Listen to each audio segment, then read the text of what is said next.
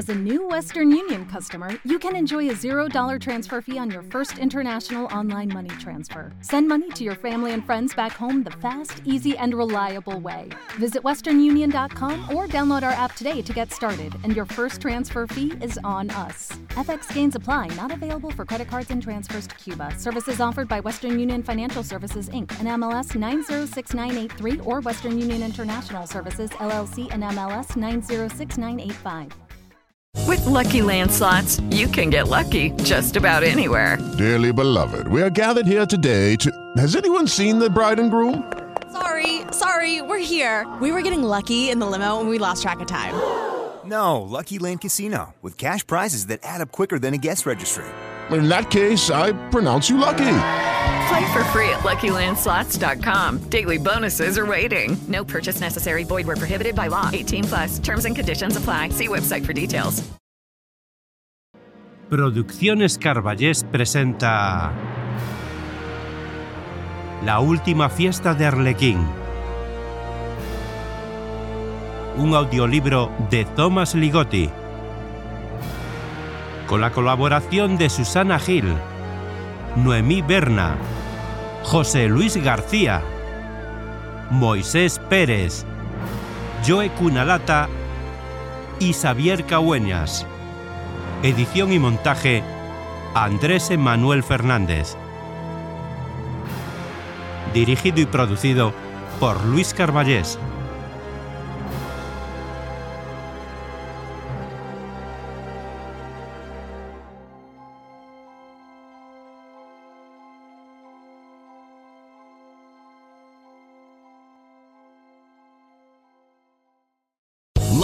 Casino asking people what's the weirdest place you've gotten lucky? Lucky? In line at the deli, I guess? Aha, in my dentist's office.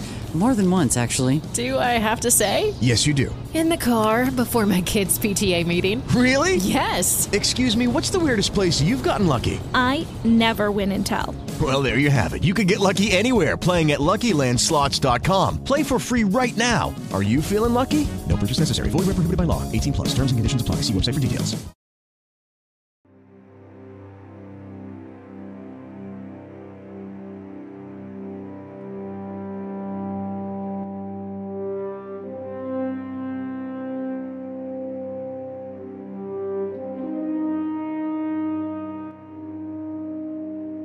Mi interés por la ciudad de Mirocau surgió por primera vez cuando descubrí que allí se celebraba un festival anual en el que incluían, entre otros elementos festivos, la participación de payasos.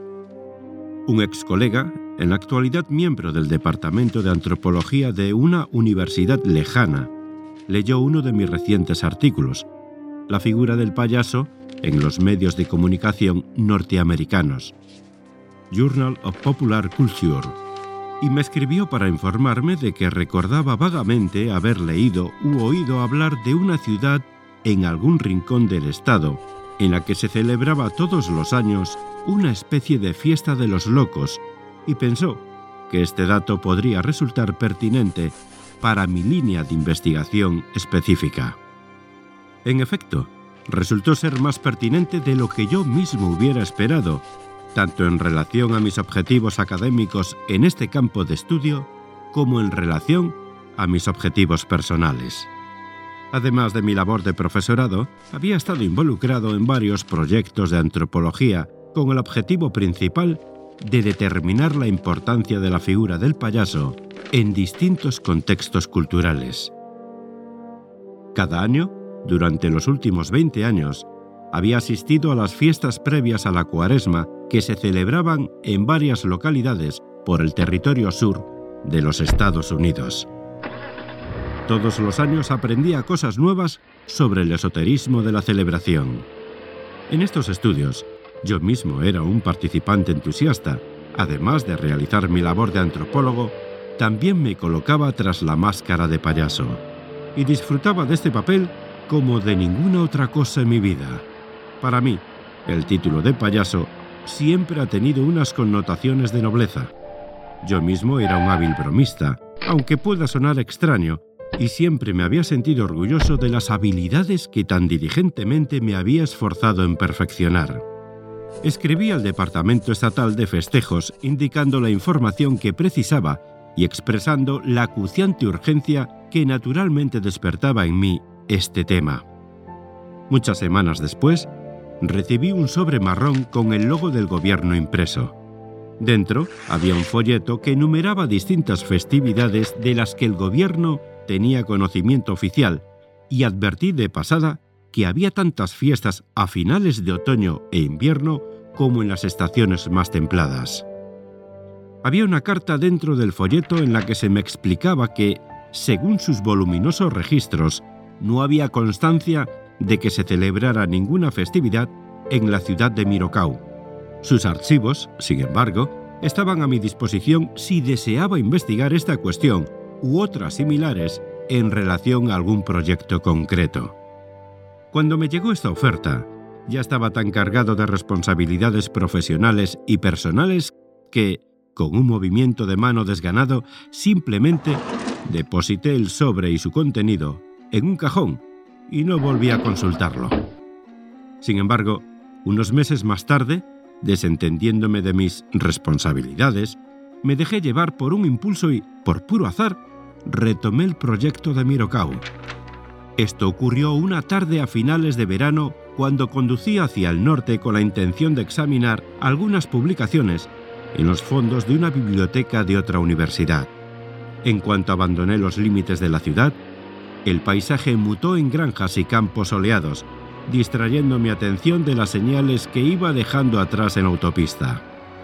No obstante, mi subconsciente de académico debía de haber estado registrando estas señales con esmerado cuidado. El nombre de una ciudad apareció de repente en mi campo de visión. Inmediatamente, el estudioso que hay en mí recuperó ciertos registros de algún profundo cajón mental y me encontré haciendo rápidos cálculos acerca de si tendría suficiente tiempo y motivación para embarcarme en una escapada de investigación de campo. Pero la señal de salida apareció incluso más rápido de lo esperado y pronto me encontré abandonando la autopista y aferrándome a la promesa de la señal de que la ciudad no se encontraba a más de siete millas al este. Esas siete millas incluyeron varios desvíos confusos, la obligación de tomar una ruta alternativa provisional y un destino que no se hizo visible hasta que coroné un alto promontorio. En el descenso, otra útil señal me informó de que estaba entrando en el término urbano de Mirocau. Algunas casas diseminadas en las afueras fueron los primeros edificios que encontré. Más allá de estas, la autopista numérica se transformó en Townsend Street, la avenida principal de Mirocau. La ciudad me pareció mucho más grande cuando estuve dentro de sus límites que cuando la vi desde el promontorio a las afueras. Observé que la irregularidad del terreno del exterior de la ciudad también era una característica interior de Mirocau. Sin embargo, en la ciudad el efecto era diferente. Las distintas partes no parecían encajar muy bien unas con otras. Esta peculiaridad podría ser achacada a la orografía irregular de la ciudad. A espaldas de algunas viejas tiendas en el distrito comercial, se habían erigido casas de tejados puntiagudos sobre una empinada pendiente, y las puntas de aquellos tejados parecían estar a una extraordinaria altura por encima de los edificios más bajos. Debido a que los cimientos quedaban ocultos tras la primera línea de edificios, daba la impresión de que las casas estaban suspendidas precariamente en el aire, amenazando con derrumbarse o que habían sido construidas a una extraña altura en relación con su anchura y volumen. Esta situación también creaba una inquietante distorsión de perspectiva. Los dos niveles de edificios se solapaban sin dar sensación de profundidad, de manera que las casas, debido a su mayor elevación y proximidad a los edificios que estaban situados en primera línea, no parecían disminuir de tamaño como lo haría cualquier objeto al fondo. Por todo ello, en esa zona predominaba una imagen de paisaje bidimensional, como el de una fotografía. En efecto, Mirocau podría ser comparada con un álbum de viejas fotografías, en especial aquellas en las que la cámara se ha movido al tomar la instantánea, haciendo que las imágenes se revelen inclinadas. Una torreta con el tejado cónico como un sombrero picudo airosamente ladeado, dominaba desde lo alto las casas de una calle vecina. Una valla publicitaria en la que aparecía un grupo de verduras sonrientes mostraba su mensaje ligeramente ladeada hacia el oeste. Los coches aparcados junto a las aceras empinadas parecían estar volando hacia el cielo en los reflejos distorsionados de las cristaleras de un almacén de baratillo. La gente se encorvaba letargadamente mientras caminaban de un lado a otro de las aceras, y ese día soleado, una torre con reloj, que en un principio confundí con una torre de iglesia, atrojaba una larga sombra que parecía abarcar una increíble distancia y vagar por los rincones más insospechados en su avance por la ciudad. Debería decir que, tal vez, las disonancias de Mirocau afectan en mayor medida mi imaginación en retrospectiva que aquel primer día, cuando mi principal preocupación era localizar el ayuntamiento o algún centro de información. Aparqué al doblar la esquina, me deslicé al asiento del copiloto y bajé la ventana para llamar a un viandante. Disculpe, señor. El hombre, vestido pobremente y muy anciano, se detuvo unos segundos sin acercarse al coche. Aunque aparentemente había respondido a mi llamada, su expresión ausente no revelaba ni la más mínima señal de que hubiera reparado en mi presencia, y por unos segundos pensé que solo había sido una coincidencia que se parase en la acera al mismo tiempo que yo le llamaba. Sus ojos estaban enfocados en algún otro lugar más allá de mí, con una mirada cansada e idiotizada. Poco después, el hombre siguió su camino y no dije nada para atraer su atención, a pesar de que en el último segundo su rostro comenzó a resultarme vagamente familiar. Finalmente, encontré a alguien que pudo indicarme el camino al ayuntamiento y centro comunitario de Mirocao. El ayuntamiento resultó ser el edificio con la torre del reloj. Una vez dentro, esperé junto a un mostrador tras el cual algunas personas trabajaban en escritorios e iban de un lado a otro por un pasillo trasero. En una de las paredes había un póster de la Lotería Estatal, un muñeco con resorte saliendo de una caja sorpresa y sujetando en ambas manos billetes verdes. Después de unos minutos, una mujer de mediana edad se acercó al mostrador. ¿Puedo ayudarle? Preguntó con un tono neutro y burocrático. Le expliqué lo que sabía del festival, aunque no mencioné que era un académico entrometido, y le pregunté si podía proporcionarme mayor información o dirigirme a alguien que pudiera hacerlo. ¿Se refiere al que se celebra en invierno? Preguntó ella. ¿Cuántas fiestas hay? Solo esa. Entonces, supongo que debe ser a la que me refiero. Sonreí como si estuviera compartiendo una broma con ella. Sin pronunciar ni una sola palabra más, la mujer se alejó por el pasillo trasero. Mientras estuvo ausente, intercambié miradas con varias personas detrás del mostrador que periódicamente levantaban la mirada de su trabajo. Aquí tiene, dijo la mujer cuando regresó, pasándome una hoja de papel que parecía el producto de una máquina de fotocopias barata. Por favor, vengan a divertirse, se leía en grandes letras. Cabalgatas, continuaba. Mascaradas callejeras, bandas, rifa navideña y la coronación de la reina de invierno. El folleto continuaba describiendo una serie de actividades festivas variadas. Volví a leer las palabras. Había algo en ese pequeño por favor suplicante al principio del anuncio que hacía que todo el asunto pareciera una obra de caridad. ¿Cuándo se celebra?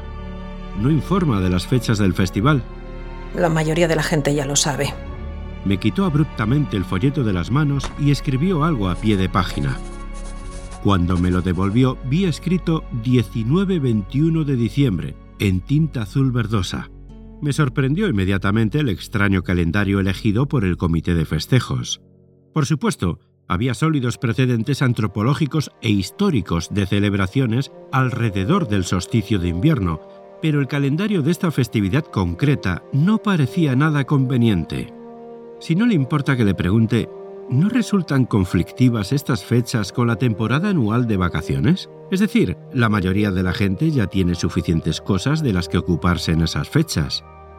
Es solo una tradición, dijo, como si invocara algún linaje venerable con sus palabras. es muy interesante. Me dije más a mí mismo que a ella. ¿Puedo ayudarle en algo más? Preguntó.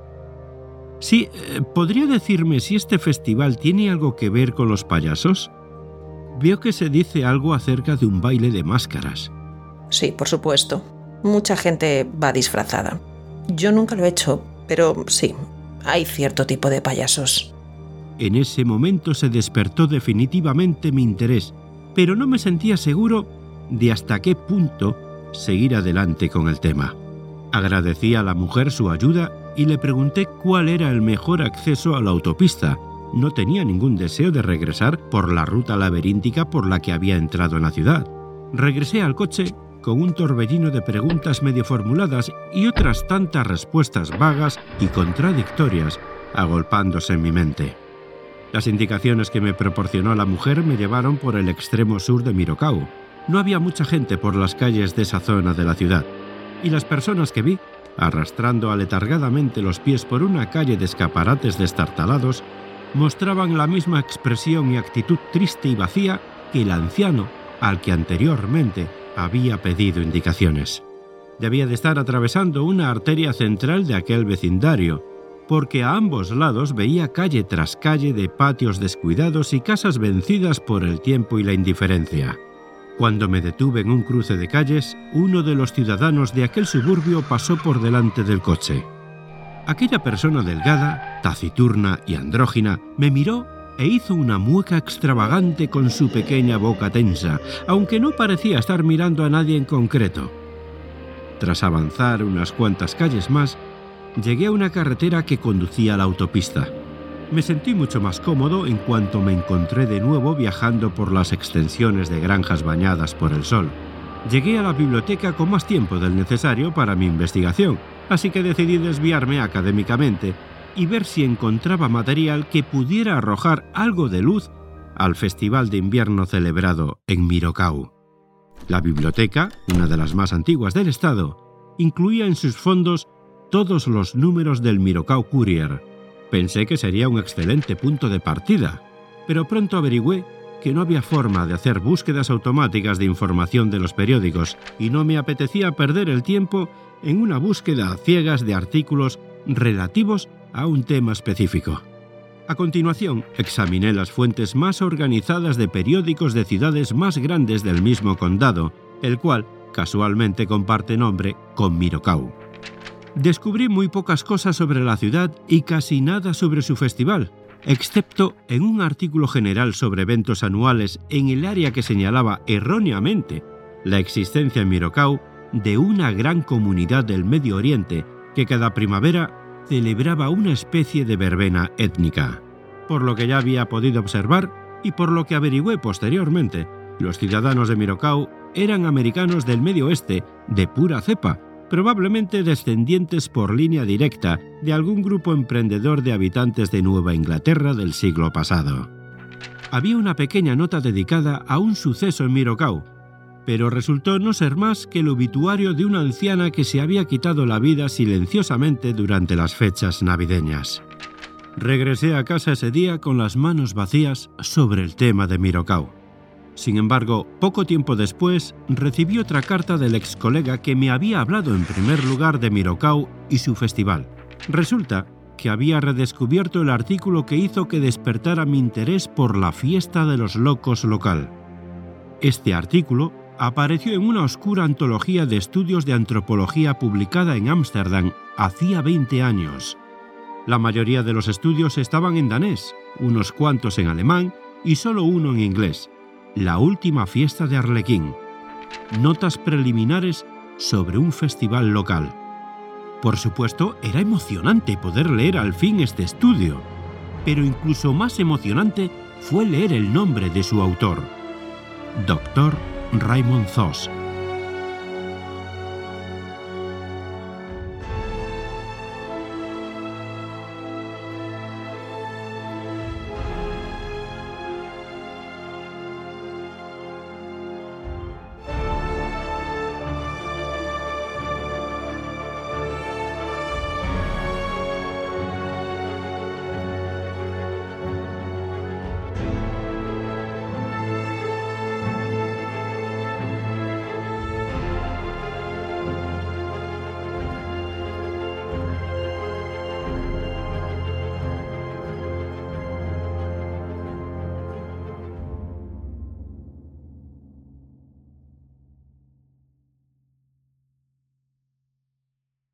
With the Lucky Land slots, you can get lucky just about anywhere. This is your captain speaking. Uh, we've got clear runway and the weather's fine, but we're just going to circle up here a while and uh, get lucky. No, no, nothing like that. It's just these cash prizes add up quick. So I suggest you sit back, keep your tray table upright, and start getting lucky. Play for free at LuckyLandSlots.com. Are you feeling lucky? No purchase necessary. Void where prohibited by law. 18 plus terms and conditions apply. See website for details. Hello, it is Ryan, and I was on a flight the other day playing one of my favorite social spin slot games on chumbacasino.com. I looked over the person sitting next to me, and you know what they were doing?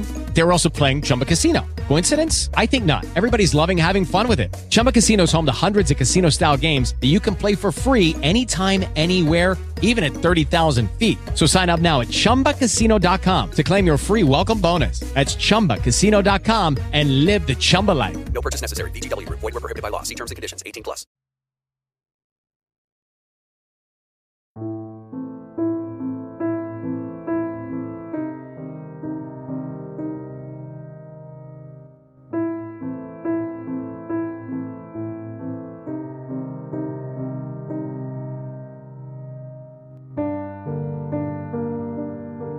Antes de avanzar en la historia, debería mencionar algo sobre Zos e inevitablemente sobre mí mismo. Unas dos décadas atrás, durante mi instrucción en mi alma mater en Cambridge, Massachusetts, Zos fue mi catedrático. Mucho antes de jugar un papel en los acontecimientos que estoy a punto de relatar, él ya era una de las figuras más importantes de mi vida. Con una personalidad arrolladora, influenciaba de forma inevitable a cualquiera que entrara en contacto con él. Recordé sus clases de antropología social, la manera en que transformaba aquella sala en penumbra en un circo brillante y profundo de conocimiento. Se movía de una forma asombrosamente enérgica. Cuando lanzaba el brazo a un lado para señalar algún término común sobre la pizarra a sus espaldas, uno sentía que estaba presentando nada menos que un objeto de cualidades fantásticas y valor incalculable.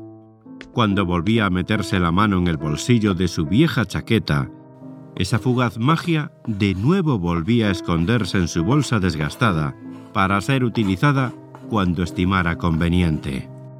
Presentíamos que nos enseñaba más cosas de las que podíamos aprender y que estaba en posesión de un conocimiento más vasto y profundo que el que era capaz de transmitir él mismo. En una ocasión, reuní el suficiente valor para ofrecer una interpretación que en cierta manera se oponía a la suya, relacionada con los payasos tribales de los indios Hopi. Yo defendía que la experiencia personal como payaso amateur y la especial dedicación a su estudio me proporcionaban un punto de vista posiblemente más valioso que el suyo propio. Y fue entonces cuando desveló, de manera informal y muy obiter dicta, que él, de hecho, había representado el papel de uno de estos locos enmascarados tribales y había celebrado con ellos la danza de los cachinas. Sin embargo, al revelar estos hechos, evitó añadir más humillación a la que yo mismo ya había infligido en mi propia persona. Y quedé agradecido por ello. Las actividades de Zos eran de tal naturaleza que en ocasiones se convirtieron en objeto de rumores y especulación mitificada. Era un investigador de campo por excelencia y su habilidad para involucrarse en culturas y situaciones exóticas, mediante la cual obtenía conocimientos en lugares en los que otros antropólogos simplemente recolectaban datos, era bien conocida. En varios momentos de su carrera surgieron rumores de que se había hecho nativo a lo Frank Hamilton Cushing. Había insinuaciones, no siempre descabelladas, o toscamente embellecidas, de que estaba involucrado en proyectos extravagantes, muchos de los cuales se centraban en Nueva Inglaterra. Es un hecho que dedicó seis meses a hacerse pasar por un paciente mental en una institución de Massachusetts occidental, recopilando información sobre la cultura de los trastornados psíquicos. Cuando se publicó su libro Solsticio de invierno, La noche más larga de una sociedad, la opinión general fue que resultaba decepcionantemente subjetivo e impresionista y que, aparte de algunas observaciones conmovedoras, pero poéticamente oscuras, no había nada en aquella obra que le aportara algún valor. Aquellos que defendían a Zos afirmaban que era una especie de superantropólogo, mientras que gran parte de su obra se centraba en su propia mente y sentimientos. Su experiencia, de hecho, le había permitido penetrar en un rico corpus de datos que todavía tenía que revelar en un discurso objetivo. Como alumno de ZOS, tendía a avalar esta última opinión. Por una variedad de razones sostenibles e insostenibles, creía que ZOS era capaz de desenterrar estratos hasta entonces inaccesibles de la existencia humana. De modo que en un principio fue gratificante descubrir que este artículo titulado La última fiesta de Arlequín contenía la mística de Zos en un campo que yo personalmente encontraba fascinante. No comprendí de inmediato la mayor parte del contenido del artículo, debido a los puntos oscuros característicos y frecuentemente estratégicos del autor. En una primera lectura, el aspecto más interesante de ese breve estudio, las notas abarcaban solo 20 páginas, era el talante general del artículo.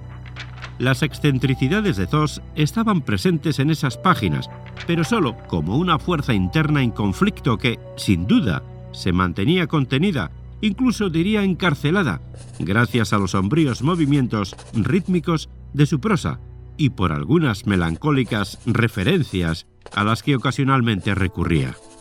Dos referencias en concreto compartían un mismo tema. Una era la cita de El gusano vencedor, de Poe, que Zos empleaba como epígrafe impactante.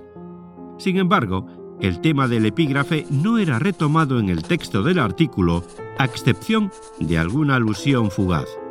Zos sacaba a colación la bien conocida génesis de la moderna celebración navideña, la cual, por supuesto, desciende de las Saturnales romanas. A continuación, dejando bien claro que todavía no había presenciado el Festival de Mirocao y que tan solo había recreado su naturaleza a partir de varios informantes, argumentaba que también contenía muchos elementos, incluso más manifiestos, de las Saturnales. Después, realizaba lo que me pareció una observación trivial y puramente lingüística, que tenía menos que ver con la línea argumental principal que con el igualmente secundario epígrafe de Poe. Hacía una breve mención a una secta primitiva de gnósticos sirios que se hacían llamar saturnianos, que creía, entre otras herejías religiosas, que la humanidad fue creada por ángeles que a su vez fueron creados por el Supremo Desconocido. Sin embargo, los ángeles no poseían suficiente poder para crear seres erectos y durante un tiempo el hombre se arrastró por la tierra como un gusano. Finalmente, el Creador remedió aquel grotesco estado de las cosas. Por entonces ya había supuesto que las correspondencias simbólicas de los orígenes de la humanidad y la condición primigenia asociada a los gusanos con un festival de fin de año que celebra la muerte invernal de la Tierra eran la clave de este conocimiento zosiano, una hipótesis poética, pero sin ningún valor científico. Otras observaciones sobre el Festival de Mirocau eran también estrictamente éticas. En otras palabras, todas ellas estaban basadas en segundas fuentes y testimonios de oídas. Sin embargo, incluso en esa circunstancia percibía que Zos sabía más de lo que revelaba.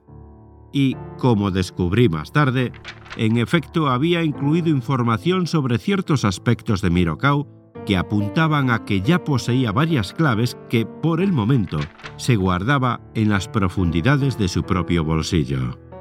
Para entonces, yo también poseía una pizca de conocimientos de lo más reveladores. Una nota adjunta al artículo del Arlequín informaba al lector de que el texto era solo un fragmento en forma de borrador de una obra de mayor alcance que el autor preparaba en esos momentos. Esa obra nunca fue leída por nadie. Mi antiguo catedrático no había publicado nada desde su retirada del mundo académico, hacía ya unos 20 años. Ahora sospechaba dónde debía de haberse marchado. Porque el hombre, al que paré en las calles de Mirocau y del cual intenté obtener indicaciones, el hombre con la desconcertante mirada letargada, se parecía muchísimo a una versión avejentada del catedrático Raymond Zoss.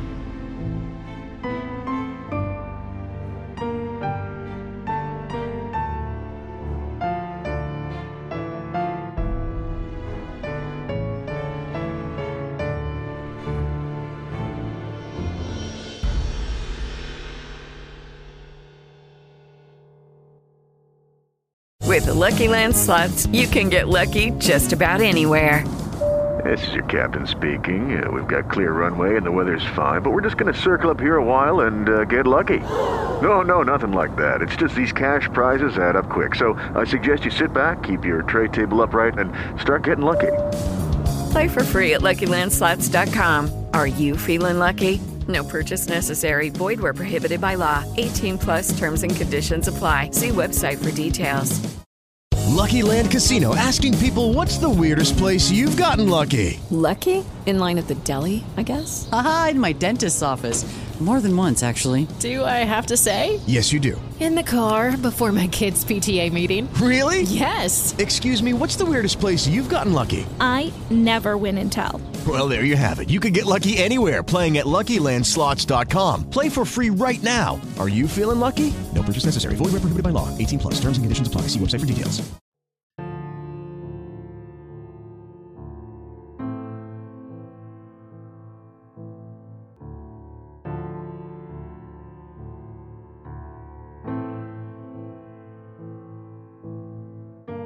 Y ahora tengo algo que confesarles.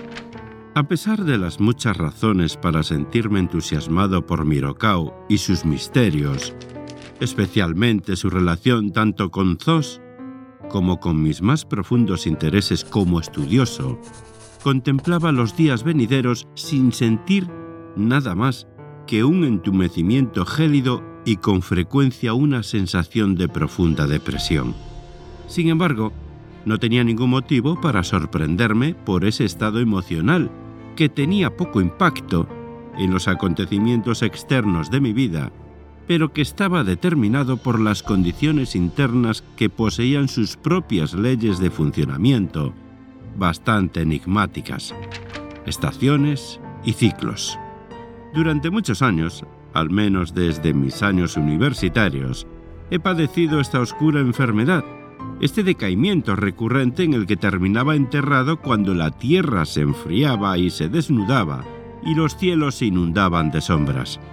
No obstante, seguí con mis planes, aunque de manera mecánica, de visitar Mirokau durante sus días festivos, porque supersticiosamente esperaba que esta actividad pudiera liberarme del peso de mi depresión estacional. En Mirokau habría cabalgatas y fiestas y la oportunidad de hacer de payaso una vez más. Durante semanas practiqué mi arte e incluso perfeccioné un nuevo truco de magia de malabarismo que era el plato fuerte de mi repertorio de payasadas. Llevé mis disfraces a la lavandería, compré maquillaje nuevo y ya estuve preparado. Me dieron permiso la universidad para cancelar algunas de mis clases antes de las vacaciones, después de explicarles la naturaleza de mi proyecto y la necesidad de llegar a la ciudad unos días antes de que comenzaran los festivales para llevar a cabo investigaciones preliminares, establecer contacto con los informadores y otros detalles. De hecho, mi plan era posponer cualquier investigación formal hasta después del festival e involucrarme de antemano tanto como fuera posible en sus actividades. Por supuesto, durante ese tiempo escribiría un diario. No obstante, había una fuente que quería consultar.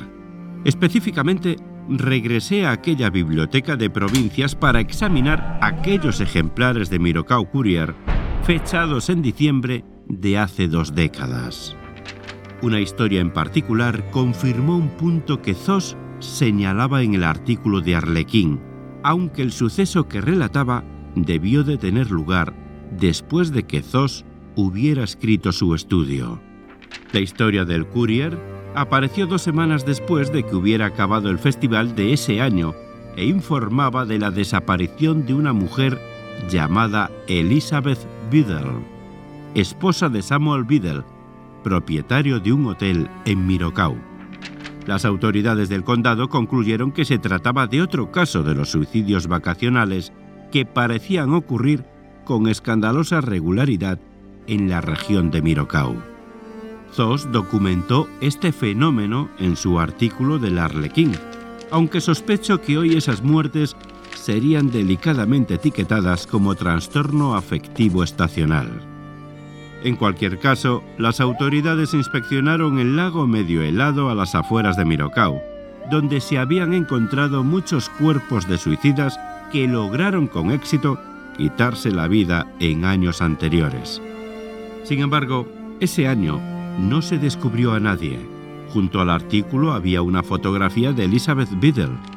Incluso en aquella reproducción granosa del microfilm se podía detectar cierta agitación y vitalidad en el rostro de la señora Biddle.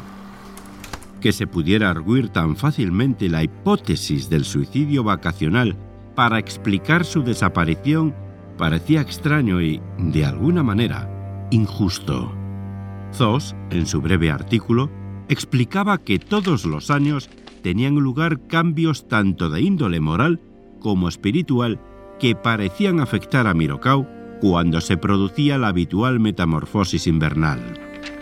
No era muy concreto en relación a su origen o naturaleza, pero afirmaba en su típica prosa de difícil comprensión que el efecto de esta subestación en la ciudad era visiblemente negativo.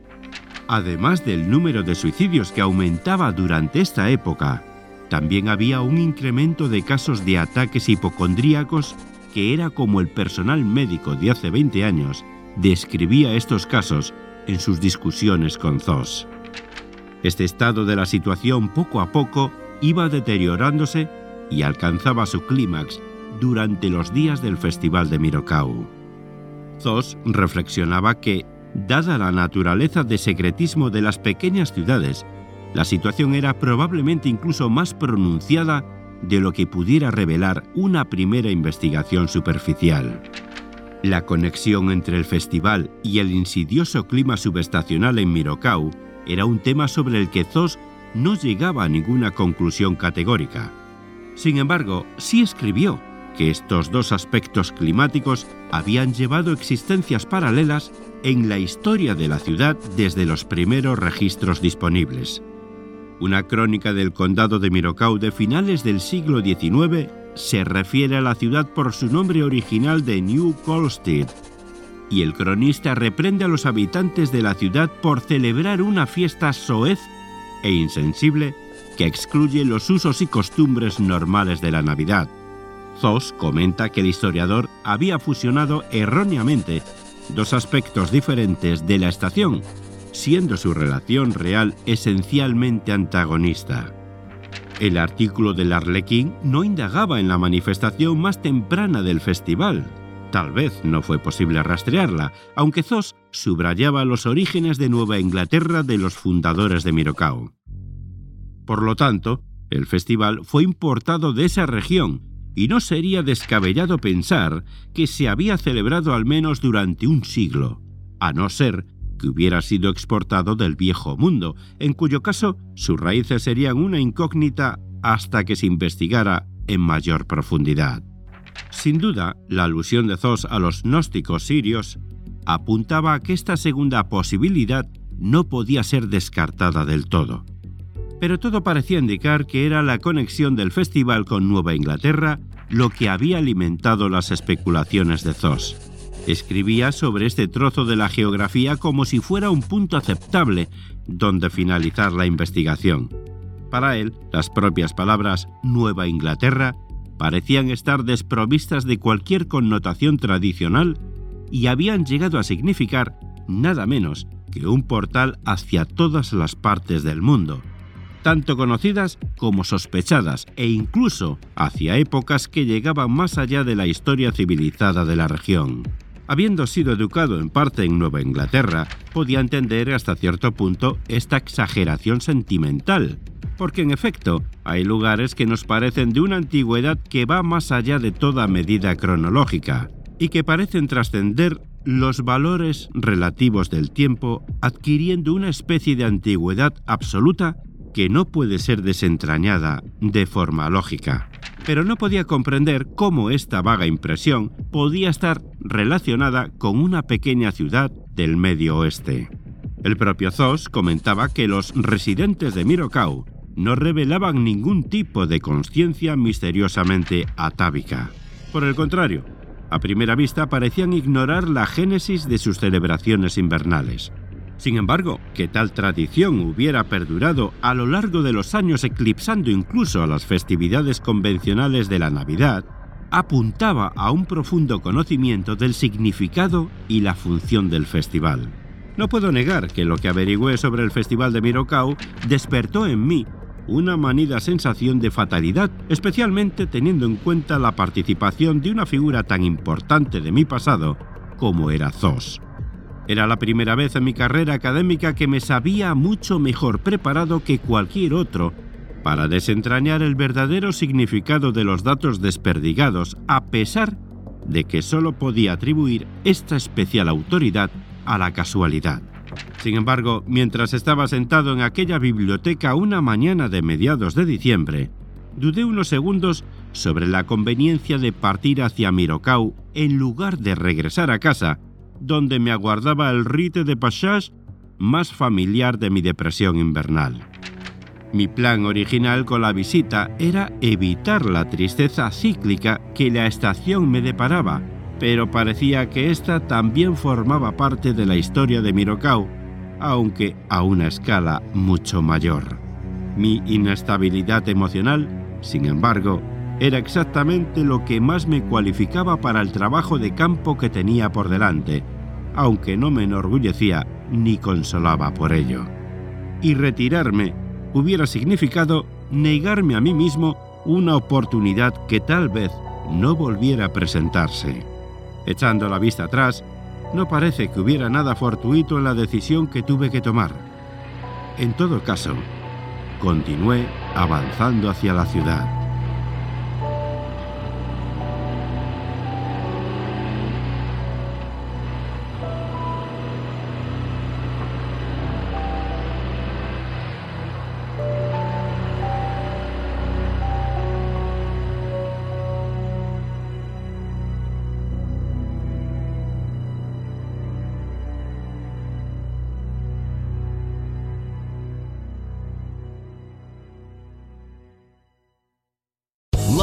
Casino asking people what's the weirdest place you've gotten lucky? Lucky? In line at the deli, I guess? Aha, in my dentist's office. More than once, actually. Do I have to say? Yes, you do. In the car before my kids' PTA meeting. Really? Yes. Excuse me, what's the weirdest place you've gotten lucky? I never win and tell. Well, there you have it. You can get lucky anywhere playing at LuckyLandSlots.com. Play for free right now. Are you feeling lucky? No purchase necessary. Void where prohibited by law. 18 plus. Terms and conditions apply. See website for details. Okay, round two. Name something that's not boring. A laundry? Ooh, a book club. Computer solitaire, huh? Ah, oh, sorry. We were looking for Chumba Casino. That's right. ChumbaCasino.com has over 100 casino style games. Join today and play for free for your chance to redeem some serious prizes.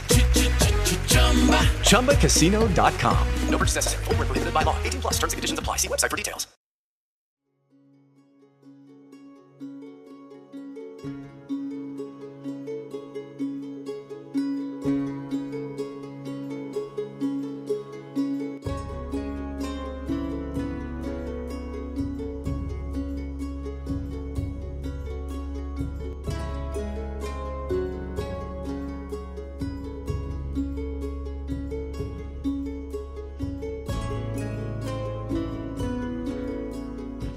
El 18 de diciembre, justo después de las 12 del mediodía, partí en coche a Mirokau. Manchones de paisajes monótonos y de color tierra se extendían por todas direcciones. Las nevadas de finales de otoño habían sido escasas y solo se veían unos cuantos montículos blancos en los campos cosechados junto a la autopista. Las nubes eran grises y abundantes. Al pasar por un tramo boscoso, vi las masas negras informes de nidos abandonados colgando de la retorcida red que formaban las ramas desnudas. Me pareció ver aves negras cruzando la carretera un poco más adelante, pero solo eran hojas muertas que volaron por los aires cuando pasé junto a ellas. Llegué a Mirokau por el sur y entré en la ciudad por la misma zona por la que la abandoné en mi visita del verano pasado. Esta ruta me condujo de nuevo por esa parte de la ciudad que parecía existir en el lado equivocado de alguna especie de enorme muralla invisible que separaba las zonas deseables de Mirokau de las indeseables. Por muy espeluznante que me hubiera parecido aquel distrito bajo el sol de verano, en la tenue luz de aquella tarde de invierno aún degeneró más, transformándose en un pálido fantasma de sí mismo. Los frágiles comercios y casas escuálidas sugerían una región fronteriza entre el mundo material y el mundo inmaterial, cada uno de ellos portando sarcásticamente la careta del otro. Vi a unos cuantos peatones demacrados que se giraron cuando pasé por su lado, aunque aparentemente no debido a que yo pasara, mientras avanzaba por la calle principal de Mirokau. Mientras subía la pronunciada cuesta de Townsend Street, las vistas allí me parecieron acogedoras en comparación. Las ondulantes avenidas de la ciudad ya estaban listas para el festival. Las farolas estaban adornadas con retama verde y las frescas ramas resaltaban orgullosas en la yerma estación. En las entradas de muchos de los comercios de Townsend había guirnaldas de acebo, igualmente verdes, pero visiblemente artificiales. Sin embargo, aunque no había nada extraño en ese verdor tradicional de la estación, no tardé en convencerme de que Mirokau se había excedido en el uso de este símbolo concreto de las Navidades. Estaba estridentemente presente por todas partes. Los escaparates de los comercios y las ventanas de las casas estaban ribeteadas de luces verdes. Serpentinas verdes colgaban de los toldos de las fachadas y los fanales del Red Roster Bar eran focos de color verde pavo real. Supuse que a los residentes de Mirokau les gustaban estos ornamentos, pero el efecto total era excesivo. Una escalofriante bruma esmeralda empapaba la ciudad y los rostros recordaban vagamente a los de reptiles. Entonces supuse que la prodigiosa retama, las guirnaldas de acebo y las luces de colores, aunque de un solo color, confirmaban un cierto énfasis en los símbolos vegetales del yuletide nórdico, que inevitablemente se mezclaba con los festivales invernales de todos los países nórdicos cuando los adoptaron para la estación navideña. En su artículo del Arlequín, Zos escribió acerca del aspecto pagano del Festival de Mirokau, asemejándolo al rito de un culto de la fertilidad con probables conexiones con divinidades cetónicas en algún momento del pasado. Pero Zos había confundido, como yo, lo que era solo una parte del significado del festival por el todo. El hotel en el que había reservado alojamiento estaba situado en Townsend. Era un edificio viejo de ladrillo pardo, con un arco en la entrada y un ridículo remate de piedra con el que se pretendía dar cierto toque neoclásico encontré un aparcamiento vacío delante y dejé las maletas en el coche. Cuando entré por primera vez en el hotel, la recepción estaba vacía. Había creído que tal vez el Festival de Mirokau atraería a suficientes visitantes para, al menos, dar un empujón a los negocios de su único hotel, pero al parecer me había equivocado. Tras pulsar un pequeño timbre me apoyé en el mostrador y me giré para observar un árbol navideño decorado de manera tradicional y colocado sobre una mesa cerca de la entrada. El arbolillo estaba abarrotado de bombillas brillantes y frágiles, bastones de caramelo en miniatura, Santa Claus planos sonrientes con los brazos abiertos, una estrella en la punta cabeceando desgarbadamente contra el delicado nudo de una rama más alta y luces de colores que brotaban de casquillos con formas florales por alguna razón, me pareció un penoso objeto ornamental. ¿Puedo ayudarle? dijo una joven que salió de un cuarto contiguo a la recepción. Debí de mirarla demasiado fijamente, porque la joven apartó la mirada y pareció incomodarse bastante. Apenas sabía qué decirle o cómo explicar lo que estaba pensando. En persona ella irradiaba inmediatamente un gélido resplandor en sus gestos y expresión. Pero si esta mujer no se había suicidado hacía 20 años, como sugería el artículo del periódico, tampoco había envejecido con el paso de los años. ¿Sara? La llamó una voz masculina desde las alturas ocultas de la escalera. Un hombre alto, de mediana edad, bajó los escalones. Pensé que estabas en el cuarto, dijo el hombre, el cual supuse que era Samuel Biddle. Sara, que no Elizabeth, Biddle miró de reojo en mi dirección para indicar a su padre que ella llevaba el negocio del hotel, y luego se excusó por ambos unos segundos y se apartaron a un lado para continuar su conversación. Sonreí y fingí que todo era normal mientras intentaba permanecer lo bastante cerca para escuchar su conversación. Hablaban con un tono que sugería que se trataba de un conflicto familiar. La preocupación sobreprotectora de Biddle en cuanto al paradero de su hija y la frustración de Sara ante ciertas restricciones que le eran impuestas. La conversación acabó y Sara subió las escaleras girándose durante unos segundos para dedicarme una pantomima facial de disculpas por la escena tan poco profesional que acababa de tener lugar. Veamos, señor, ¿qué puedo hacer por usted? Preguntó Biddle, casi ordenándolo. Sí, eh, tengo una reserva. En realidad he llegado un día antes, espero no suponga ninguna molestia. Le di al hotel el beneficio de la duda, pensando que tal vez su negocio estuviera prosperando secretamente. No hay ningún problema, señor, dijo ofreciéndome el impreso de registro y luego una llave color bronce que colgaba de un disco de plástico marcado con el número 44. ¿Equipaje? Sí, está en mi coche. Le echaré una mano con eso. Mientras Biddle me acomodaba en mi habitación de la cuarta planta, me pareció que era el momento oportuno de abordar el tema del festival, los suicidios vacacionales y quizás, dependiendo de su reacción, la desaparición de su esposa. Necesitaba un sujeto que hubiera vivido en la ciudad durante muchos años y que pudiera ayudarme a comprender la actitud de los habitantes de Mirocau hacia su estación de luces verde mar. Está perfecta, dije refiriéndome a la limpia pero sombría habitación. Bonitas vistas. Puedo ver perfectamente las luces verdes brillantes de Mirocau desde aquí arriba. ¿Está la ciudad normalmente así de engalanada? Durante los festivales, quiero decir. Sí, señor, para el festival. Replicó de forma mecánica. Imagino que recibirán a muchos forasteros durante el próximo par de días. Podría ser. ¿Desea algo más? Sí. Me pregunto si podría contarme algo sobre los festivales. ¿El qué? Bueno, ya sabe, los payasos y todo lo demás. Los únicos payasos aquí son los que, bueno, son seleccionados.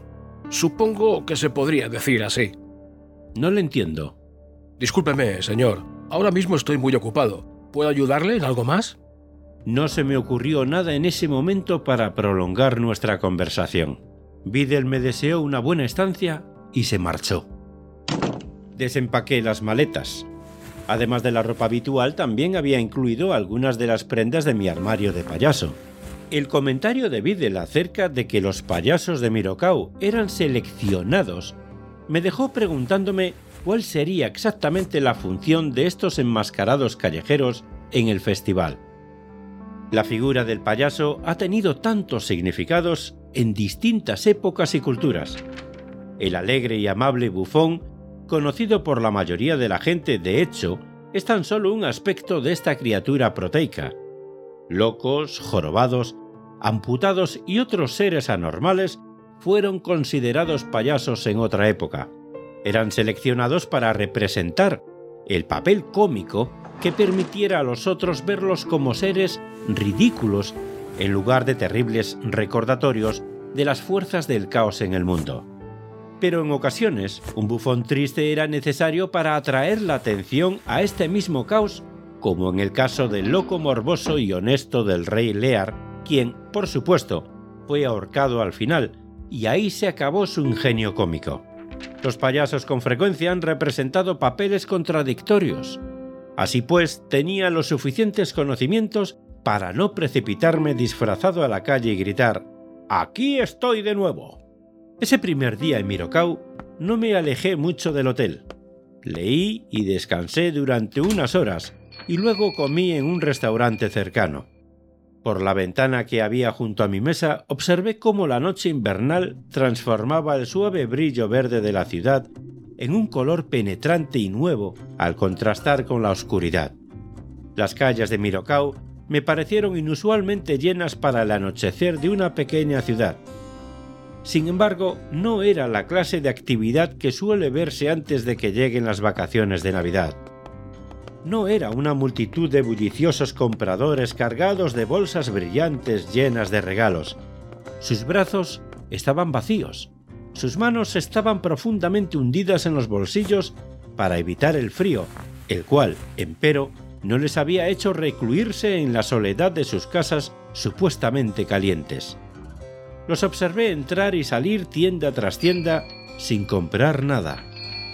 Muchos comerciantes cerraban más tarde e incluso los comercios que ya estaban cerrados habían dejado encendidos los luminosos de neón. Las caras que pasaban junto a la ventana del restaurante tal vez estuvieran rígidas por el frío, pensé, profundos ceños fruncidos congelados y nada más. En la misma ventana vi el reflejo de mi propia cara. No era la cara de un experto payaso. Se veía fofa y descolgada, y en ese momento parecía el rostro de alguien no del todo vivo. Fuera estaba la ciudad de Mirocau. Sus calles se hundían y se empinaban con un rigor lunático. Sus ciudadanos abarrotaban las aceras. Su corazón se bañaba en verde. El escenario del reto profesional y personal más prometedor que jamás hubiera afrontado. Y estaba muerto de aburrimiento. Regresé apresuradamente a mi habitación de hotel. Mirocau posee otra frialdad dentro de su frío. Escribí en mi diario esa noche.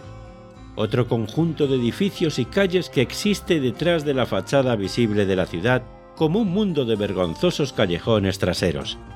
Continué en esos términos durante una página, al final de la cual marqué una enorme X. Luego me fui a la cama.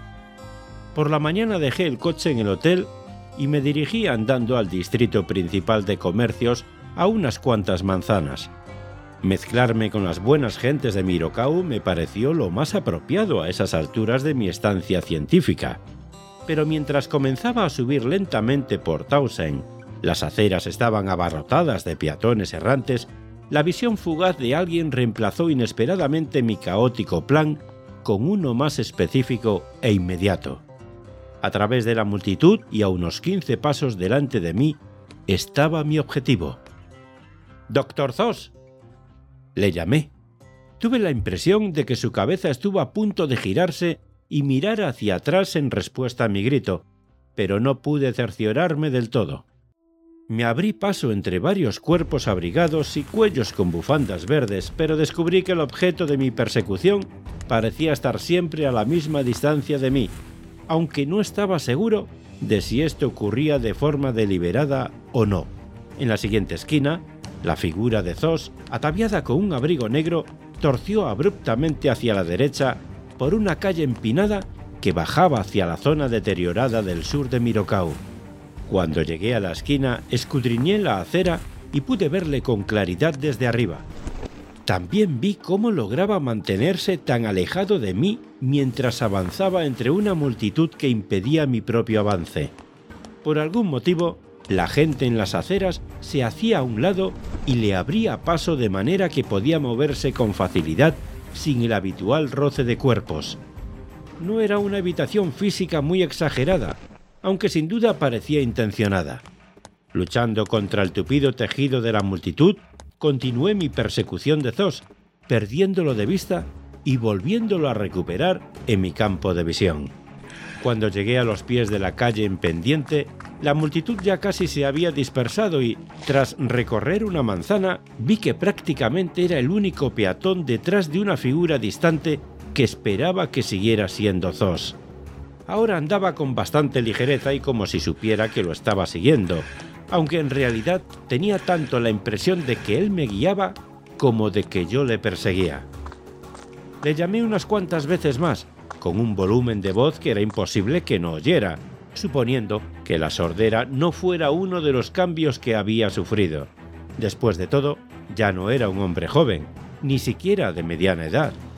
De repente, Zos cruzó la calle, avanzó unos cuantos pasos y entró en un edificio de ladrillo sin ningún cartel situado entre una licorería y un taller de reparaciones de alguna clase. En el artículo del Arlequín, Zos mencionaba que las gentes que vivían en aquella zona de Mirocau mantenían sus propios comercios y que sus clientes eran casi exclusivamente residentes de esa zona. Y pude confirmar dicha afirmación cuando observé aquellas pequeñas tiendas, porque tenían el mismo aspecto envejecido y estropeado que su clientela. A pesar del increíble deterioro de aquellos edificios, seguía Zos al interior del edificio de ladrillo de lo que había sido, o quizá todavía era, un restaurante. Dentro estaba exageradamente oscuro. Incluso antes de que mis ojos se acostumbraran a la oscuridad, presentí que no se trataba de un restaurante concurrido y confortable, repleto de sillas y mesas, como sí lo era el establecimiento donde cené la noche anterior, sino que tan solo había unos cuantos muebles desordenados y hacía mucho frío. De hecho, parecía hacer más frío allí dentro que en las calles invernales allá afuera. Doctor Zos, dije dirigiéndome hacia una mesa en el centro de la larga estancia. Tal vez cuatro o cinco personas estaban sentadas alrededor de la mesa y unas cuantas más se fundían con la penumbra tras ellas. Repartidos por la mesa había algunos libros y papeles sueltos. Había un anciano sentado que señalaba algo en las páginas frente a él, pero no era Zos. A su lado había dos jóvenes cuyos rasgos lozanos los distinguían de la sombría fatiga de los otros. Me acerqué a la mesa y todos alzaron la mirada hacia mí. Ninguno de ellos mostró ni un solo destello de emoción o sorpresa, excepto los dos jóvenes, que intercambiaron preocupadas miradas de culpabilidad como si acabaran de ser descubiertos realizando algún acto vergonzoso. De repente ambos se apartaron bruscamente de la mesa y corrieron hacia la oscuridad de la trastienda, donde apareció por un instante una luz cuando salieron por la puerta trasera. Lo siento, dije con timidez, creí ver entrar a alguien que conocía. No dijeron nada.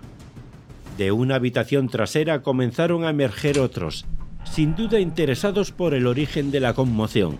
En unos minutos la habitación se llenó de estas figuras con aspecto de vagabundos, y todos miraban vacuamente hacia la penumbra.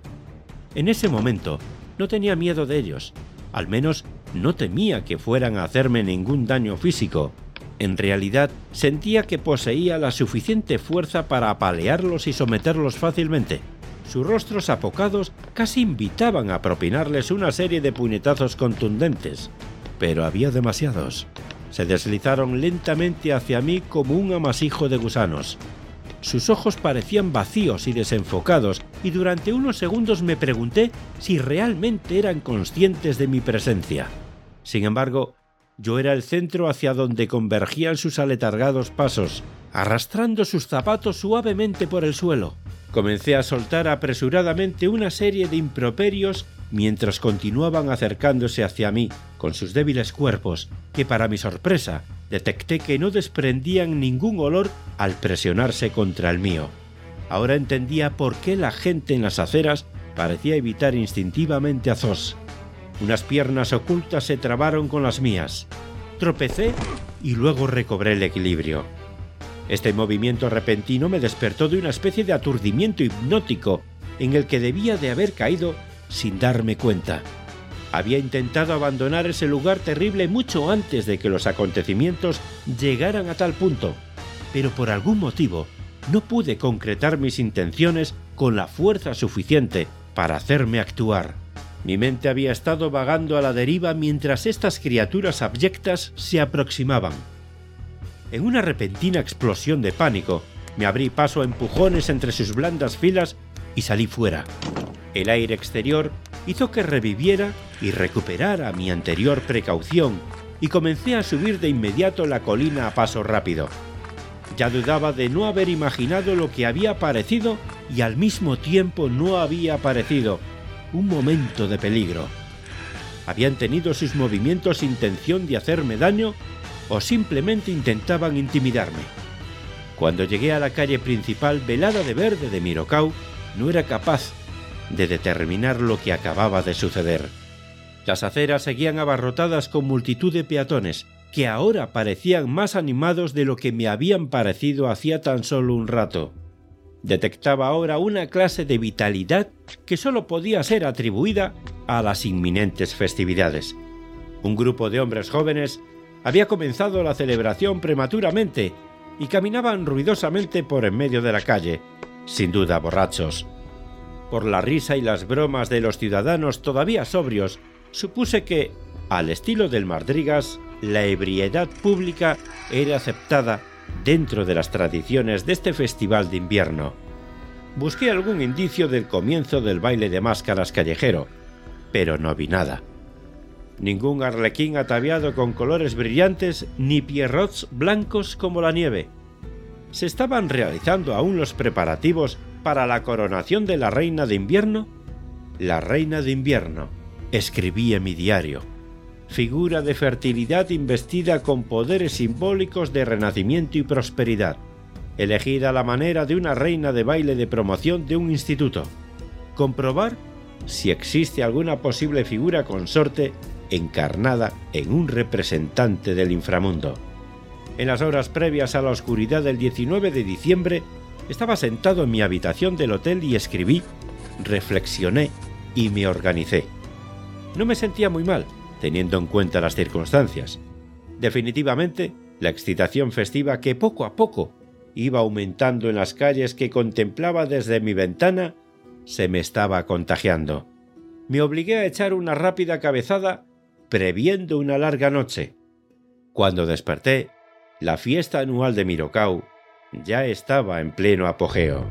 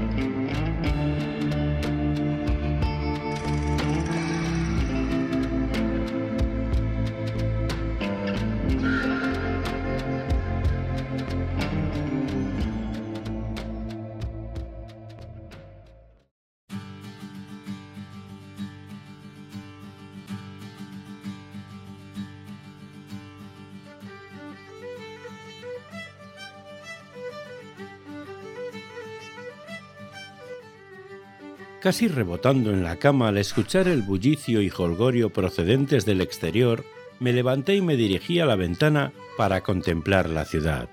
Parecía que todas las luces de Mirocau estaban encendidas, a excepción de la zona baja de la colina que se fundía con el negro vacío del invierno.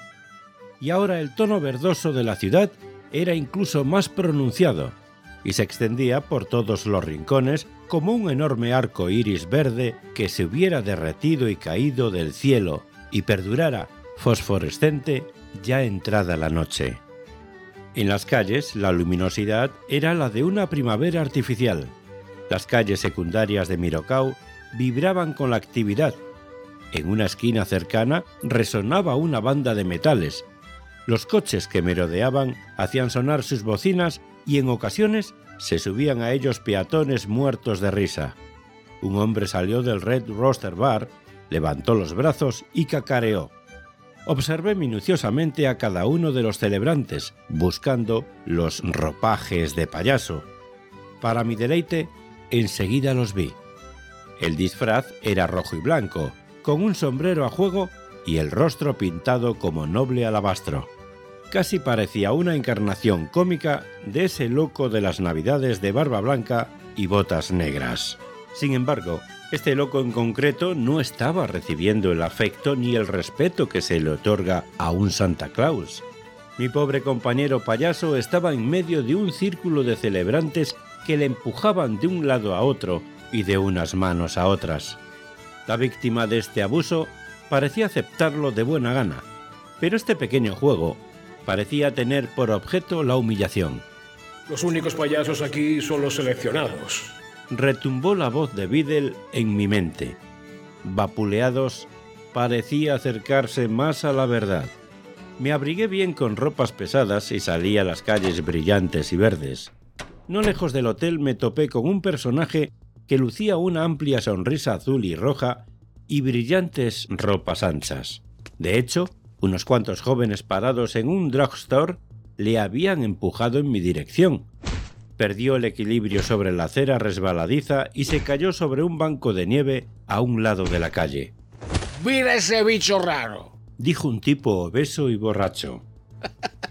¡Mira cómo se cae el monstruo! Mi primera reacción fue de ira, seguida de miedo cuando vi a otros dos flanqueando al gordo borracho. Se acercaron a mí y me tensé preparándome para una confrontación. Es una vergüenza, dijo uno que sujetaba por el cuello una botella de vino en la mano izquierda. Pero no era a mí a quien hablaban, se dirigían al payaso. Sus tres perseguidores le ayudaron a levantarse con un tirón y luego le lanzaron el vino a la cara. Me ignoraron totalmente. ¡Suéltalo! ordenó el gordo. ¡Vete arrastrándote, monstruo! ¡Ah! ¡Mira! ¡Corre que se las pela! El payaso se alejó trotando y se perdió entre la multitud. Esperad un segundo, dije al trío pendenciero que ya había comenzado a alejarse a paso lento. Decidí que probablemente resultaría inútil pedirles que me explicaran lo que acababa de presenciar, especialmente con todo el ruido y la confusión de las celebraciones. Con mi tono más jovial, les propuse que fuéramos todos a algún local donde les invitaría a una ronda. No pusieron ninguna objeción y pronto todos estuvimos apiñados y sentados alrededor de una mesa en el Red Rooster. Poco después de que nos sirvieran, les dije que venía de fuera y les pregunté si les gustaría explicarme alguna cosa que no entendía de su festival. No creo que haya nada que entender, dijo el gordo. Es solo lo que ves. Le pregunté por las personas que iban vestidas de payasos. ¿Ellos? Ellos son los monstruos. Es su turno este año. Todo el mundo tiene su turno. El próximo año será el mío. O el tuyo. Dijo, señalando a uno de sus amigos al otro lado de la mesa. Y cuando averigüemos cuál eres, no eres lo suficientemente listo, dijo desafiante el monstruo potencial. Este era un aspecto importante. El hecho de que los individuos que hacían de payasos permanecían, o al menos intentaban permanecer, anónimos. Esta manera de actuar ayudaba a eliminar las inhibiciones que un residente de Mirocau pudiera tener acerca de vapulear a su propio vecino o incluso a un familiar. Por lo que observé más tarde, la intensidad del abuso no iba más allá de una especie de zarandeo juguetón, y tan solo algunos grupos ocasionales de alborotadores se aprovechaban de este aspecto del festival, mientras que la mayoría de los ciudadanos se contentaban con permanecer al margen. En cuanto a aclararme el significado de esta costumbre, mis tres jóvenes amigos resultaron ser bastante inútiles. Para ellos solo era una diversión, como imagino que era para la mayoría de los habitantes de Mirocau. Era comprensible. Supongo que cualquier ciudadano medio sería incapaz de explicar con exactitud cómo una fiesta de Navidad, profundamente familiar, pasó a ser celebrada en su forma presente. En Sherwin Williams somos tu compa, tu pana, tu socio, pero sobre todo somos tu aliado, con más de 6.000 representantes para atenderte en tu idioma y beneficios para contratistas que encontrarás en aliadopro.com. En Sherwin Williams somos el aliado del PRO. ¿No te encantaría tener 100 dólares extra en tu bolsillo? Haz que un experto bilingüe de TurboTax declare tus impuestos para el 31 de marzo y obtén 100 dólares de vuelta al instante. Porque no importa cuáles hayan sido tus logros del año pasado, TurboTax hace que cuenten. Obtén 100 dólares de vuelta y tus impuestos con 100% de precisión, solo con Intuit TurboTax. Debes declarar para el 31 de marzo. Crédito solo aplicable al costo de la presentación federal con TurboTax Full Service. Oferta sujeta a cambios o cancelación en cualquier momento. Salí del bar solo y no del todo intacto por las bebidas que había consumido allí. Fuera, el alborozo general continuaba. Una música estridente salía de varios locales. Mirocau se había transformado de pequeña y tranquila ciudad a enclave de los Saturnales dentro de la oscura inmensidad de la noche invernal. Pero Saturno también es el símbolo planetario de la melancolía y la esterilidad, un choque de opuestos contenido en esa única palabra. Y mientras caminaba medio borracho por la calle, descubrí que había un conflicto dentro del propio festival de invierno. Este descubrimiento sin duda parecía ser esa clave secreta que Zos se había callado en su estudio de la ciudad. Extrañamente, fue gracias a mi poca familiaridad con la naturaleza externa del festival lo que me permitió conocer su verdadera naturaleza. Estaba mezclándome con la multitud en la calle, disfrutando regocijado la confusión que me rodeaba, cuando vi una criatura de extraño aspecto que me rodeaba por la esquina de enfrente. Era uno de los payasos de Mirocau.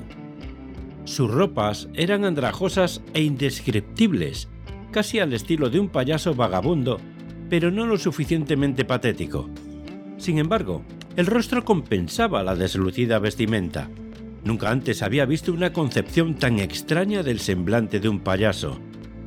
La figura estaba en pie, bajo la tenue luz de una farola, y cuando giró la cabeza hacia mí, sentí un brillo de reconocimiento.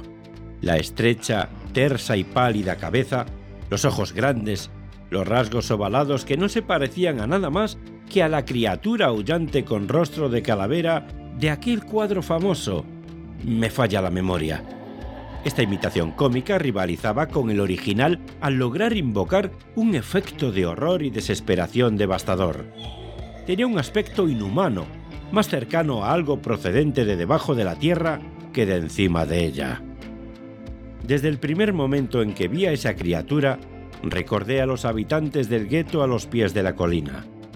Desprendía la misma nauseabunda pasividad y languidez en sus ademanes. Quizás, si no hubiera estado bebiendo antes, no habría sido lo bastante osado para hacer lo que hice. Decidí unirme a una de las tradiciones honorables del Festival de Invierno porque me enfadó ver aquel morboso impostor haciéndose pasar por payaso. Cuando llegué a la esquina, me lancé contra la criatura, riendo. ¡Ups! La cual tropezó hacia atrás y acabó sobre la acera. Volví a reírme y miré a mi alrededor en busca de aprobación por parte de los compañeros celebrantes a mi alrededor. Sin embargo, nadie pareció apreciar o siquiera prestó atención a lo que había hecho. No se rieron conmigo ni señalaron al payaso alborozados, se limitaron a pasar a mi lado un poco más rápido, hasta que se encontraron a cierta distancia del incidente de la esquina. Me di cuenta enseguida de que había violado alguna norma tácita de comportamiento, aunque consideraba que mi acción se había ceñido a los usos comunes. Se me ocurrió que podrían incluso detenerme y juzgarme por lo que en cualquier otra circunstancia era ciertamente un delito. Me giré para ayudar al payaso a levantarse, esperando redimir en parte mi ofensa. Pero la criatura ya había desaparecido. Me alejé andando solemnemente de la escena de mi involuntario delito y me dirigí hacia otras calles. Vagué por las distintas calles secundarias de Mirocau, deteniéndome exhausto en cierto momento para sentarme al mostrador de un pequeño bar abarrotado de clientes. Pedí un café para avivar mi ebrio organismo. Mientras me calentaba las manos con la taza y sorbía lentamente de ella, observaba a la gente de fuera al pasar por la cristalera. Hacía rato que había quedado atrás la medianoche, pero por el denso flujo de viandantes no parecía que nadie fuera a marcharse a casa pronto. Un carnaval de perfiles desfiló por la cristalera y yo me contenté con permanecer sentado allí observando, hasta que por fin una de aquellas caras me hizo saltar. Era aquel pequeño payaso aterrador al que había vapuleado antes, pero aunque su rostro me resultaba familiar por su abominable aspecto, había algo diferente en él. Y me pregunté si podría haber dos monstruos abominables idénticos. Tras pagar apresuradamente en el mostrador, salí corriendo para echar un segundo vistazo al payaso, pero ya había desaparecido. Me pregunté cómo era posible que hubiera desaparecido tan rápido, a menos que la densa multitud que deambulaba por la acera hubiera permitido instintivamente a esta criatura pasar sin trabas por sus enormes filas, al igual que hicieron con Zos. Mientras buscaba a ese monstruo en concreto, descubrí que esparcidas entre la población festiva de Mirocau, que incluía los payasos vapuleados del festival, había no una o dos, sino un considerable número de estas pálidas y fantasmales criaturas. Y todas ellas vagaban por las calles sin ser molestadas ni tan siquiera por los más alborotadores de los celebrantes. Ahora entendí uno de los tabús del festival. Estos otros payasos no debían ser molestados y además debían ser evitados, tanto como los residentes del suburbio en los límites de la ciudad. Sin embargo, sentí de forma instintiva que los dos grupos de payasos de alguna manera se identificaban los unos con los otros, a pesar de que los payasos del gueto no eran bienvenidos al Festival de Invierno de Mirocau. En efecto, podrían ser considerados legítimamente parte de la comunidad y celebrar la estación a su modo. Todo apuntaba a que este grupo de cómicos melancólicos constituía nada menos que un festival independiente, un festival dentro de un festival. Ya de vuelta en mi cuarto, anoté mis reflexiones en el diario que estaba escribiendo para el proyecto. Lo que sigue son extractos. Se observa en los residentes de Mirocau una superstición relacionada con los individuos procedentes de los suburbios, sobre todo cuando aparecen a última hora con esas terribles máscaras reivindicando su propio festival. ¿Cuál es la relación entre estas celebraciones simultáneas? ¿Procedió una de la otra? Y si es así, ¿cuál precedió a cuál? Mi opinión en este punto, y no estoy afirmando que sea la definitiva, es que el Festival de Invierno de Mirocau es la última versión y que apareció después del Festival de aquellos payasos deprimentemente pálidos, con el fin de encubrir o mitigar sus efectos. Me vinieron a la mente los suicidios vacacionales y el subclima sobre el que escribió Zos, así como la desaparición de Elizabeth Biddle hace 20 años, y me encuentro este mismo día con el clan paria que existe fuera, pero también dentro de la comunidad. De mi propia experiencia con esta subestación emocionalmente nociva, preferiría no hablar en estos momentos. Todavía no soy capaz de dirimir si mi habitual melancolía invernal es la causa o no.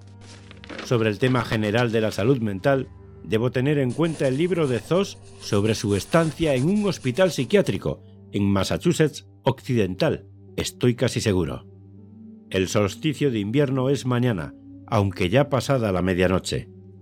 Por supuesto, es el día del año en el que las horas nocturnas sobrepasan a las diurnas en un mayor margen de tiempo.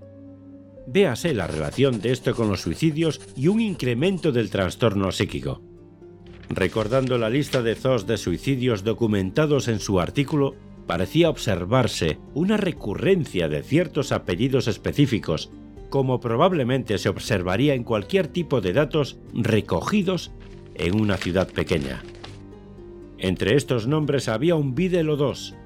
Quizás haya entonces una base hereditaria en los suicidios que no tiene nada que ver con la teoría mística del subclima de Zos, la cual es sin duda una idea original y apropiada para esta ciudad de tantos y variados aspectos externos como internos, pero no es una teoría que pueda ser confirmada. Una cosa que sí parece cierta, sin embargo, es la división de Mirocao en dos tipos muy distintos de ciudadanía, lo que da pie a dos festivales y la aparición de payasos similares, un término ahora usado en un sentido extremadamente laxo. Pero hay una conexión y creo que tengo una vaga idea de lo que se trata.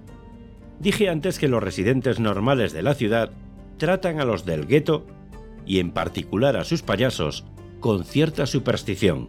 Sin embargo, es algo más que eso. Hay miedo, quizás odio, la clase de odio que produce algún poderoso recuerdo irracional. Creo que puedo entender bastante bien lo que amenaza a Mirokau. Recuerdo el incidente de hace unas horas en aquel restaurante vacío. Vacío es la palabra apropiada en este caso. La congregación de aquella habitación medio en penumbra no formaba tanto una presencia como una ausencia, a pesar del asfixiante número que había de ellos. Aquellos ojos que no querían o no podían centrarse en nada, la lánguida lasitud de sus rostros, el paso perezoso de sus pies. Me sentí espiritualmente exhausto cuando salí corriendo de allí. Y luego entendí por qué esas gentes y sus actividades eran evitadas. No puedo cuestionar la sabiduría de aquellos habitantes ancestrales de Mirokau que iniciaron la tradición del Festival de Invierno, proporcionando a la ciudad un pretexto para la celebración y el contacto social, en una estación en la que las consecuencias de alimentar la soledad son más severas, aquellos días más largos y más oscuros del solsticio. Un ánimo de jovialidad navideña obviamente no sería suficiente para contrarrestar la amenaza de esta estación. Pero aún así, se siguen produciendo suicidios de individuos que de alguna manera están desconectados, imagino, de las vigorizantes actividades del festival. Es la naturaleza de esta subestación insidiosa lo que parece determinar las formas externas del Festival Invernal de Mirokau. El verdor optimista en un periodo de inactividad gris, la promesa fértil de la reina de invierno y, lo que más me interesa, los payasos. Los brillantes payasos de Mirokau tan maltratados, parecían servir de figuras sustitutas de aquellos bufones de ojos oscuros de los suburbios. Debido a que estos últimos son temidos porque poseen algún tipo de poder o influencia, son simbólicamente confrontados y vencidos a través de sus colegas, que son seleccionados precisamente para esta función. Si no me equivoco sobre esto, me pregunto hasta qué punto hay una percepción consciente entre la población de la ciudad de esta muestra indirecta de agresión. Aquellos tres jóvenes con los que hablé esta noche no parecían poseer muchos conocimientos, más allá de que había una cierta dosis de violenta diversión en la tradición del festival. Y por el mismo motivo, ¿hasta qué punto eran conscientes en el otro lado de estos dos festivales antagonistas? Es demasiado horrible pensar en tal cosa, pero mucho me temo que, a pesar de su aparente falta de rumbo, aquellos habitantes del gueto son los únicos que saben lo que realmente son. No se puede negar que tras aquellas expresiones inhumanamente lacias parecía haber alguna clase de inteligencia repulsiva. Mientras me tambaleaba de calle en calle esta noche, observando a esos payasos de bocas ovaladas, no pude evitar pensar que toda la diversión en Mirokau, de alguna manera, solo era posible gracias a su sufrimiento. Espero que no sea más que una caprichosa intuición zosiana, la clase de idea que es original y que provoca reflexión, pero que nunca llega a ser confirmada. Sé que mi mente no está del todo lúcida, pero creo que es posible penetrar en las múltiples complejidades de Mirokau y sacar a la luz el lado oculto de la estación festiva. En concreto, debo comprobar la importancia del otro festival. ¿Es también alguna clase de celebración de la fertilidad? Por lo que he visto, el tono de este subgrupo de la celebración es, en todo caso, de antifertilidad. ¿Cómo se las han arreglado para no extinguirse completamente a lo largo de los años? ¿Cómo mantienen su población? Pero estaba demasiado cansado para formular alguna más de mis ebrias especulaciones. Me derrumbé en la cama y pronto me perdí en sueños de calles y rostros.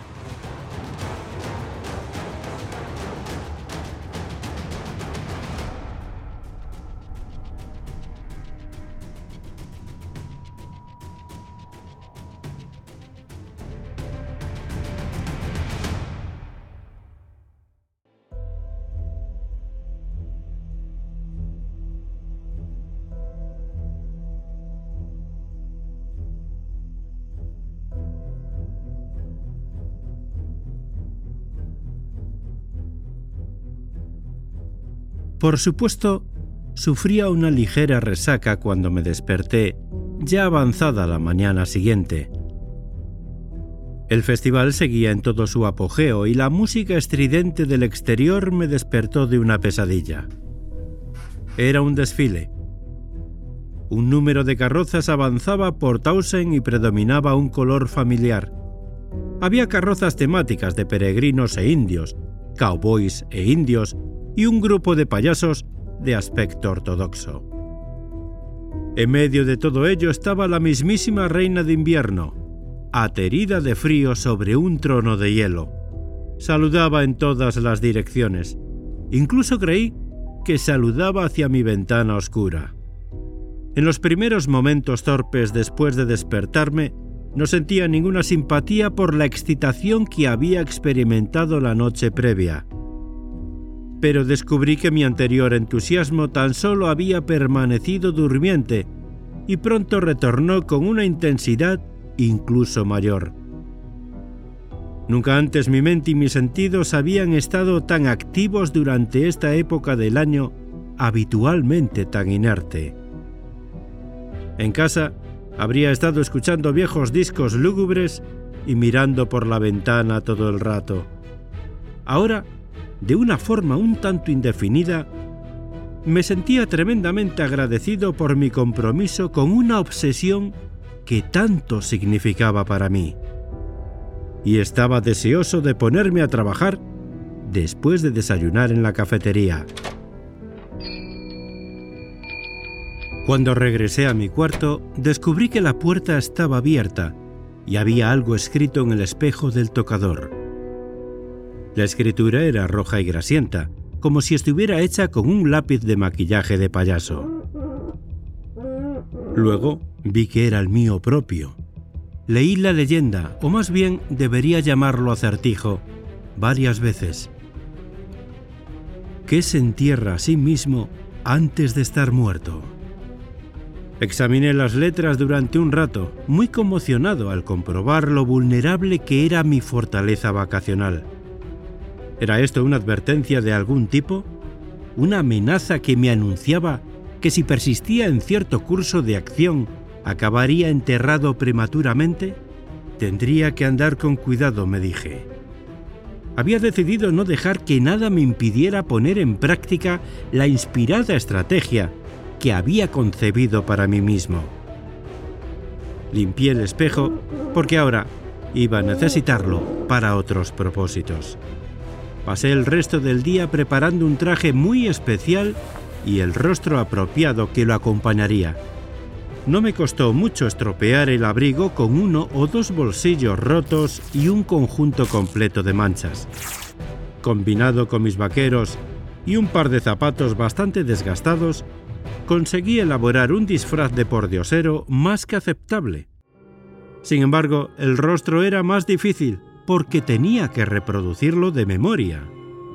Invocar de nuevo la imagen del Pierrot aullante en aquel cuadro, el grito, ahora lo recuerdo, me fue de gran ayuda.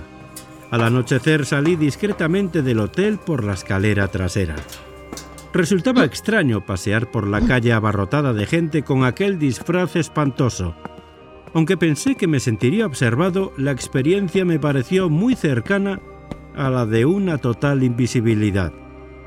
Nadie me miraba cuando pasaba andando o cuando ellos pasaban a mi lado o cuando pasábamos uno al lado del otro. Era un fantasma, quizás el fantasma de festivales pasados o de aquellos que están por llegar. No tenía una idea concreta de a dónde me llevaría mi disfraz aquella noche, solo albergaba cierta esperanza de ganarme la confianza de mis compañeros espectrales y posiblemente, de alguna forma, llegar a conocer sus secretos. Durante un rato me limité simplemente a pasear de un lado a otro de la manera más lánguida que había aprendido de ellos, imitándolos en casi todo lo que pudieran hacer. Y en gran parte esto significaba no hacer casi nada, y hacerlo en silencio. Si pasaba junto a uno de mi especie en la acera, no había intercambio de palabras, ni de miradas deliberadas, ni ningún indicio de comprensión del que fuera consciente. Estábamos allí en las calles de Mirocau para crear una presencia y nada más. Al menos así es como comencé a sentirlo. Mientras vagaba con mi invisibilidad incorpórea, sentí que me transformaba poco a poco en una forma flotante vacía, que veía sin ser visto y andaba sin la interferencia de aquellas criaturas más corpóreas que compartían mi mundo. No era una experiencia que careciera de interés e incluso de diversión. La consigna de los payasos de Aquí estamos de nuevo adquirió un nuevo significado para mí al sentirme novicio de una orden más exclusiva en el arte del arlequín. Y muy pronto se presentó la ocasión de ahondar más en esa línea de investigación. Avanzando en dirección opuesta por la calle, una camioneta pasó lentamente, apartando con cuidado a un mar de celebrantes que caminaban zigzagueantes. El cargamento en la parte trasera de la camioneta resultaba curioso, porque se componía por entero de unos cuantos de mis compañeros sectarios. Al final de la manzana la camioneta paró y otro más subió a bordo por la trampilla trasera. Una manzana más allá, vi subir a otro más. Luego la camioneta cambió de sentido en una intersección y avanzó en mi dirección. Me quedé en la acera como había visto hacer a los otros. No estaba seguro de si la camioneta me recogería pensando que, de alguna manera, sabían que yo era un impostor. Sin embargo, la camioneta disminuyó de velocidad y cuando me alcanzó, se detuvo. Los otros estaban apiñados en el suelo del remolque. La mayoría no miraban a ningún sitio, con esa habitual indiferencia que ya estaba acostumbrado a ver en ellos. Pero unos cuantos me miraron con cierta expectación. Durante un segundo vacilé si seguir adelante con el plan, pero en el último momento un impulso hizo que escalara a la parte trasera de la camioneta y me apiñara entre los otros. Solo quedaban unos cuantos más que recoger antes de que la camioneta se dirigiera a las afueras de Mirocau y más allá.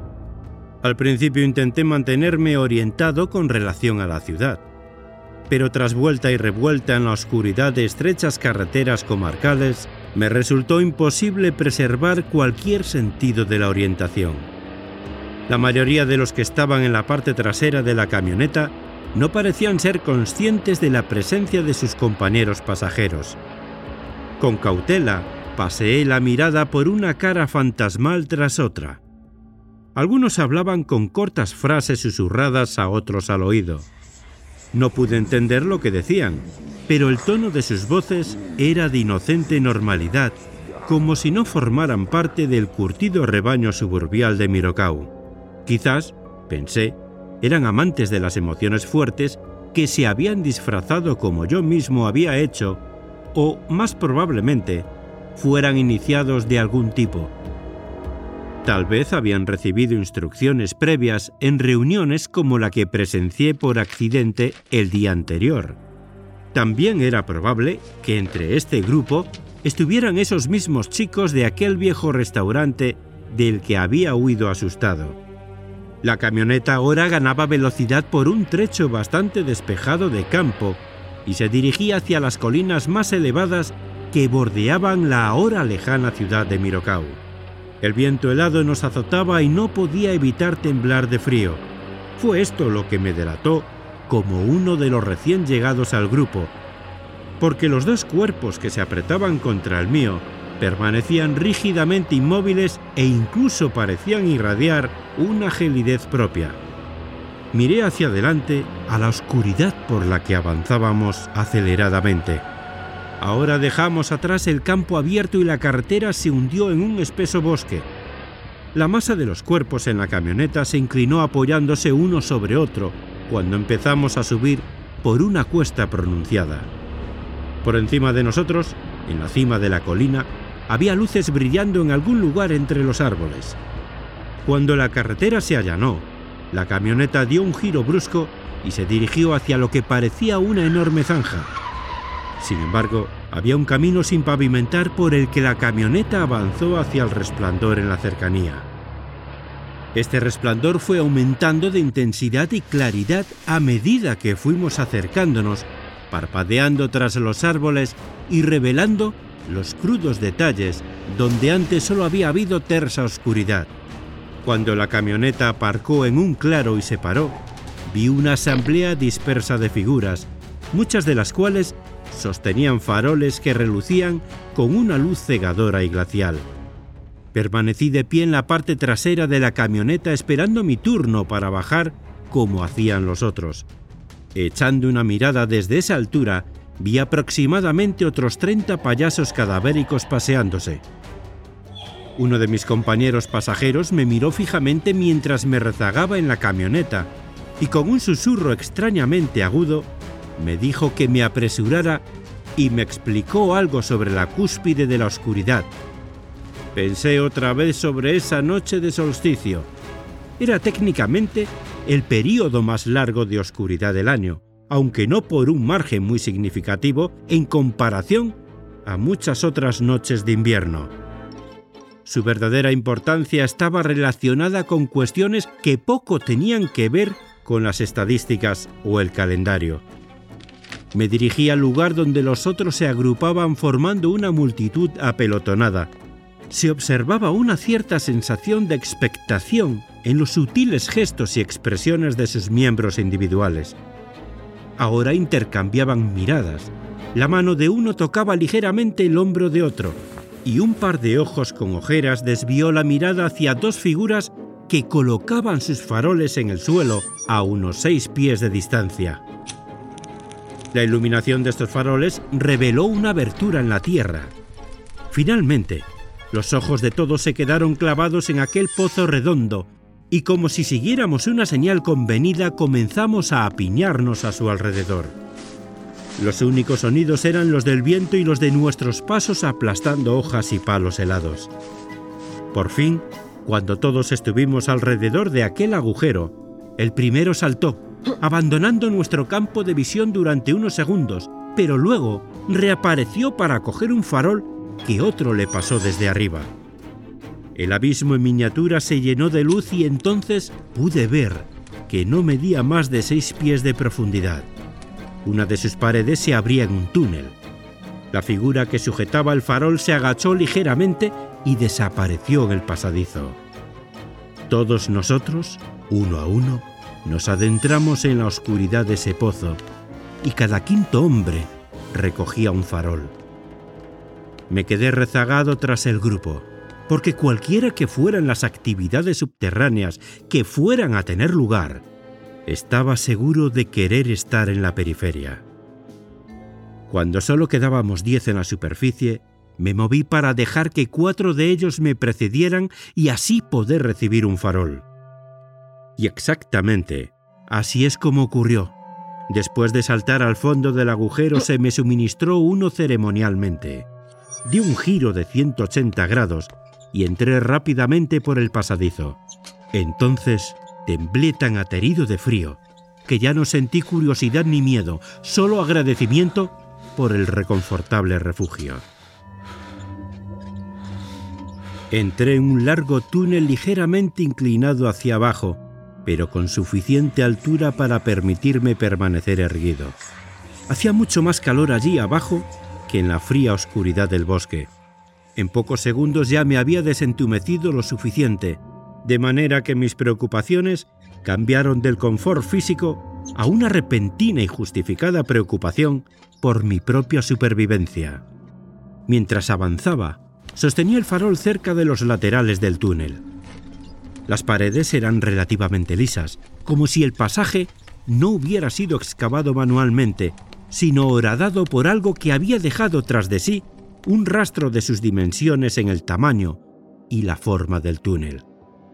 Esta idea delirante se me ocurrió al recordar el mensaje que habían dejado en el espejo de mi habitación de hotel, que se entierra a sí mismo antes de estar muerto. Tuve que apresurarme para poder mantener el paso con aquellos extraños espeleólogos que me precedían. Los faroles de delante se balanceaban al ritmo de los pasos de sus portadores. La lenta procesión parecía cada vez menos real a medida que avanzábamos por aquel estrecho túnel. En cierto momento vi que la fila se iba acortando por delante. Los hombres iban desembocando en una cámara cavernosa donde no tardé en llegar. Esta zona era de aproximadamente unos 30 pies de altura y sus otras dimensiones se asemejaban a las de un salón de baile grande. Al lanzar la mirada a la distancia, allá arriba, me sentí desagradablemente consciente de lo mucho que habíamos descendido bajo tierra. A diferencia de las paredes suaves del túnel, las paredes de esta caverna parecían cerradas e irregulares, como si hubieran sido mordisqueadas. La tierra había sido retirada, supuse, o bien a través del túnel por donde había llegado, o bien por alguna de las múltiples aberturas negras que observé por los bordes del salón, porque, posiblemente, también estas aberturas condujeran a la superficie. Pero la estructura de la sala ocupaba mi mente bastante menos que sus ocupantes. Allí, para recibirnos en la gran caverna, estaba lo que debía ser toda la población suburbial de Mirocau, y más, todos ellos, con las mismas expresiones siniestras de ojos desorbitados y boca ovalada. Formaron un círculo alrededor de un objeto parecido a un altar que estaba cubierto con una especie de cobertor de cuero. Sobre el altar, otro cobertor del mismo material ocultaba un bulto debajo. Y detrás de ese bulto, con la mirada clavada en el altar, estaba la única figura cuyo rostro no aparecía embadurnado de maquillaje. Llevaba una larga túnica blanca que era del mismo color que el ralo cabello que enmarcaba su cabeza. Tenía los brazos relajados a ambos lados. No hizo ningún movimiento. El hombre que en otro tiempo pensé que penetraría en los grandes secretos del mundo se alzaba frente a nosotros con el mismo porte profesoral que tanto me había impresionado años atrás. Sin embargo, ahora solo sentí temor al imaginar las revelaciones que guardaba en los pliegues abismales de su atuendo magistral. ¿Había ido allí realmente para retar a una figura tan formidable? El nombre por el que lo conocía me parecía en sí mismo insuficiente para designar a alguien de su talla. Más bien, debería llamarlo por sus otras encarnaciones. Dios de toda la sabiduría, escriba de todos los libros sagrados, Padre de todos los magos, tres veces grande y más. Más bien, debería llamarle Zoz. Levantó las palmas ahuecadas de sus manos hacia su congregación y la ceremonia comenzó. Todo era muy simple. Todos los congregados, que habían permanecido mudos hasta ese momento, rompieron en el más horrendo cántico agudo que pueda ser imaginado. Era un coro de tristeza, lamentos y mortificación. La caverna resonaba con el cántico chillón y disonante. Mi voz también se sumó a la de la congregación, intentando fundirme en su música distorsionada. Pero mi canto no podía imitar el suyo. Tenía una ronquedad que no concordaba con el punzante aullido del acompañamiento. Para evitar que descubrieran que era un intruso, continué articulando con los labios las palabras, pero sin emitir ningún sonido. Esas palabras fueron la revelación definitiva de la siniestra malignidad que hasta entonces tan solo había presentido cada vez que me hallaba en presencia de estas figuras. Estaban cantando al no nacido en el paraíso, a las vidas puras no vividas. Entonaban un canto fúnebre por la existencia, por todas sus formas vitales y estaciones. Su ideal de vida era un medio existencia melancólica consagrada a las diversas formas de la muerte y la disolución. Un mar de rostros delgados y exangües se agitaba y gritaba su aversión a ser lo que eran. Y la figura que los guiaba ataviada con la túnica en el centro de todo esto, elevado en el transcurso de 20 años al estatus de sumo sacerdote, era el hombre del cual aprendí muchos de los principios que he seguido en mi propia vida. Resultaría inútil describir lo que sentí en ese momento, además de una pérdida del tiempo que necesito para narrar los sucesos que siguieron. El canto cayó abruptamente y la alta figura de cabello blanco comenzó a hablar. Daba la bienvenida a los de la nueva generación. Ya habían pasado 20 inviernos desde que los puros habían aumentado sus filas. La palabra puro en este contexto perturbó el poco sentido común y compostura que todavía conservaba, porque nada podría haber sido más repugnante que lo que estaba por venir. Zos, y empleo esta identidad difunta solo por conveniencia, acabó su sermón y se arrimó al altar recubierto de cuero oscuro. Luego, con el mismo ademán florido de su vida anterior, retiró el cobertor superior. Bajo este había una efigie con miembros inertes, un muñeco derrumbado sobre la losa. Yo estaba de pie detrás de la congregación e intenté mantenerme tan cerca del pasaje de salida como pude, de modo que no vi todo con tanta claridad como habría podido. Zos bajó la mirada hacia la forma de muñeco y luego miró a los congregados. Incluso tuve la impresión de que me miraba conscientemente a los ojos. Extendió los brazos y un torrente continuo de palabras ininteligibles brotó de su boca gimiente. La congregación comenzó a moverse, no demasiado, pero sí visiblemente. Hasta ese momento había existido un límite sobre lo que creía acerca de la maldad de estas gentes. Ellos eran, después de todo, solo personas. Eran simplemente almas morbosas cuyas creencias discrepaban de forma radical del saludable orden social que le rodeaba. Si hay algo que he aprendido durante mis años como antropólogo, es que el mundo está infinitamente lleno de fenómenos que la sociedad, tal como nosotros la conocemos, quien quiera que incluya ese nosotros, consideraría extraños, hasta el punto en el que el concepto de extrañeza en sí mismo habría llegado a no significar casi nada para mí. Pero con la escena que presencié luego, mi conciencia saltó a un estadio del cual nunca regresará. Porque ahora tenía lugar la escena de la transformación, la culminación de todas las arlequinadas. Comenzó lentamente. Se produjo un movimiento cada vez más intenso entre los que se encontraban en el extremo opuesto de la sala a donde yo me encontraba. Alguien había caído al suelo y el resto de los que estaban en la zona retrocedió. La voz en el altar continuó su salmodia. Intenté colocarme en un mejor punto de observación, pero me rodeaban demasiados. A través de la masa de cuerpos que se interponían, vi fugazmente lo que estaba sucediendo.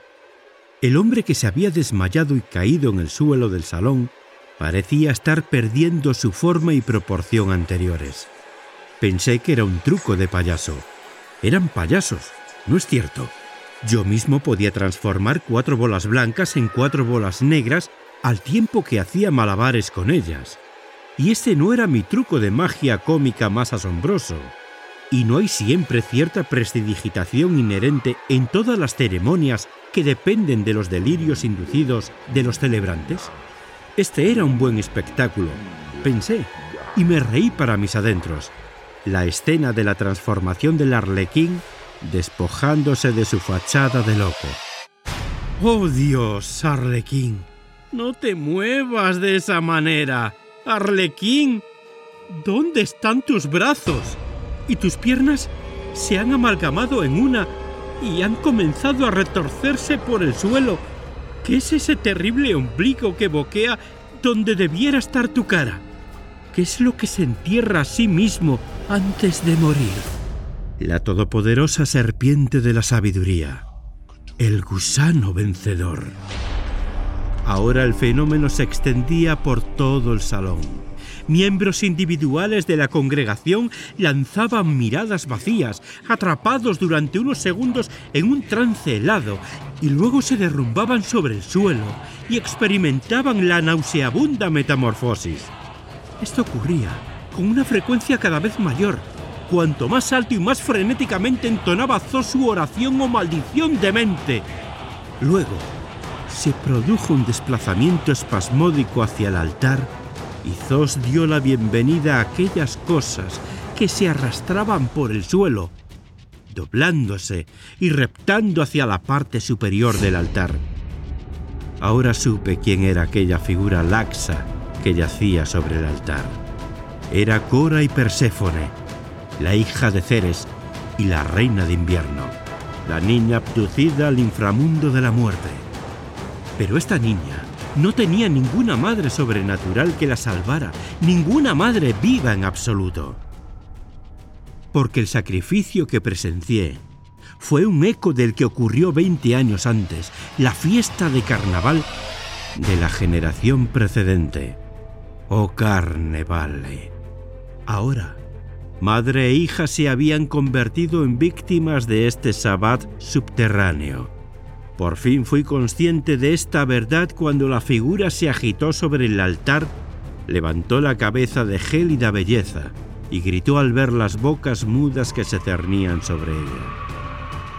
Corrí hacia el túnel. No había nada que hubiera podido hacer, me he estado diciendo obsesivamente desde entonces. Algunos de los que todavía no habían mutado de forma se lanzaron a perseguirme.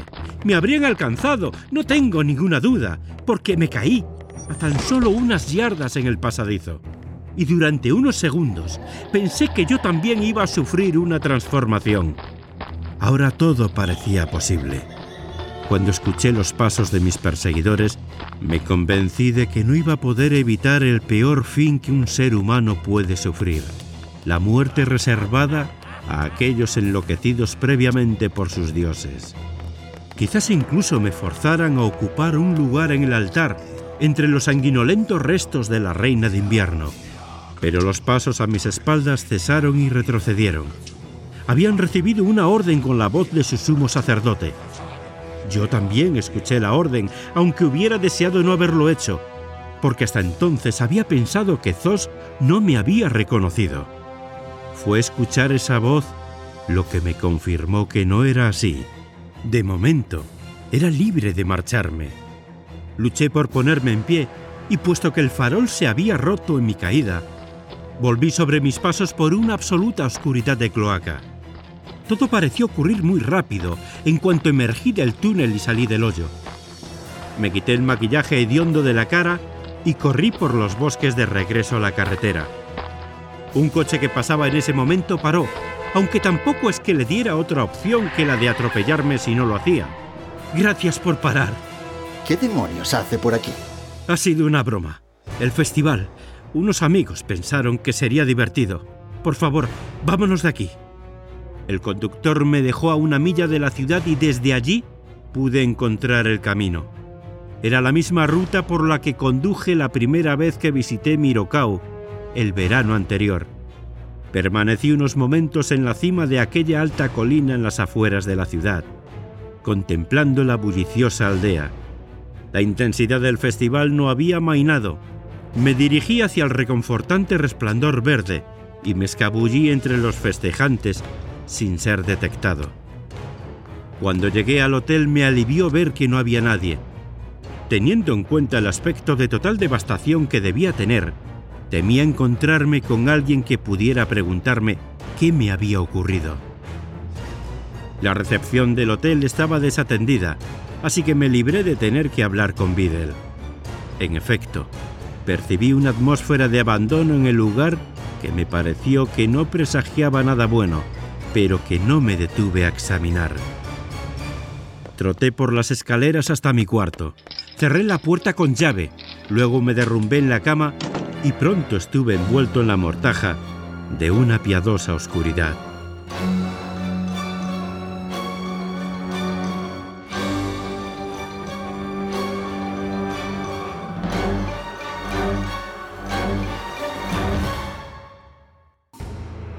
Cuando me desperté a la mañana siguiente, vi desde la ventana que la ciudad y el campo de los alrededores habían sido visitados durante la noche por una abundante nevada, del todo imprevista. Algunos copos todavía caían sobre las calles ahora desiertas de Mirocau y enterrados bajo los bancos de nieve se apreciaban los vestigios de las festividades y la celebración. El festival había acabado. Todos se habían retirado a sus hogares. Y esa era exactamente mi intención. Cualquier acción por mi parte en relación a lo que había visto la noche anterior Tendría que esperar hasta que estuviera lejos de la ciudad.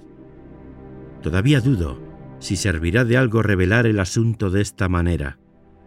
Cualquier acusación manifestada por mí en relación a la población del suburbio de Mirocau es susceptible de ser desestimada, quizás como engaño o alucinación festiva. Y al final este documento ocupará su lugar junto a las obras de Raymond Zoss.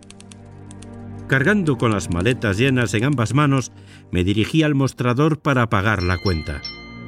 El hombre que estaba tras el mostrador no era Samuel Biddle, y tuvo que rebuscar un rato entre los papeles para encontrar mi factura. Aquí la tiene. ¿Está todo correcto? Correcto. ¿Está el señor Biddle por aquí? No, me temo que aún no ha regresado. Ha estado fuera toda la noche buscando a su hija. Es una joven muy popular, la reina del invierno y todas esas tonterías. Probablemente descubra que está en una fiesta en alguna parte. Un tenue gemido escapó de mi garganta. Lancé las maletas en el asiento trasero del coche y me senté tras el volante. Esa mañana nada de lo que podía recordar parecía real. La nieve caía y la contemplé desde detrás del parabrisas, lenta, silenciosa y fascinante. Arranqué el coche y miré instintivamente al espejo retrovisor. Lo que vi allí todavía permanece enmarcado en mi mente de forma muy vívida, como quedó enmarcado en la ventana trasera de mi coche cuando me giré para verificar su realidad. En medio de la calle, detrás de mí, de pie y hundidos en la nieve hasta los tobillos, estaban Zos y otra figura. Cuando miré con más atención a la otra figura, reconocí a uno de los chicos que sorprendí en aquel restaurante, pero ahora había adoptado un parecido melancólico con su nueva familia. Tanto él como Zos me miraban sin hacer ademán de detenerme. Zos sabía que no era necesario. Tuve que llevar la imagen de esas dos figuras oscuras en mi mente todo el tiempo que conduje de regreso a casa. Y solo ahora empiezo a vislumbrar la total gravedad de mi experiencia. Hasta el momento, he fingido estar enfermo para evitar mis clases. Enfrentarme al curso normal de la vida, tal como la había conocido, me resultaría imposible. Ahora estoy bajo los efectos de una estación y un clima mucho más frío y más yermo que todos los inviernos que recuerde el hombre. Y el rastrear mentalmente sucesos pasados tampoco parece haber ayudado mucho. En todo caso, ahora siento que me estoy hundiendo más profundamente en un abismo blanco aterciopelado. En ocasiones podría casi disolverme en este reino interno de pureza y vacío, el paraíso de los no nacidos. Recuerdo ahora cómo me sentí momentáneamente sobrepasado por un sentimiento jamás antes experimentado cuando vagaba disfrazado por las calles de Mirocao, sin ser tocado por las formas ebrias y ruidosas a mi alrededor. Intocable. Era la sensación de haber sido liberado del peso de la vida. Pero me estremezco ante esta seductora nostalgia, porque parodia mi existencia como una mera locura, una máscara brillante de payaso, tras la cual busco ocultar mi oscuridad. Me doy cuenta de lo que está sucediendo y que no quiero que sea cierto, aunque Zos proclamó que lo era. Recuerdo la orden que dio a los otros mientras yo yacía impotente en el túnel. Podrían haberme apresado, pero Zos, mi viejo maestro, los llamó. Su voz retumbó por aquella caverna y ahora reverbera en la cámara psíquica de mi memoria. Él es uno de nosotros. Siempre ha sido uno de nosotros. Es esta la voz que ahora invade mis sueños y mis días y mis largas noches de invierno. Le he visto, doctor Zoss, a través de la nieve, al otro lado de mi ventana. Pronto celebraré, a solas, esa última fiesta que matará sus palabras, solo para demostrar lo bien que he aprendido su verdad. En memoria de H. P. Lovecraft.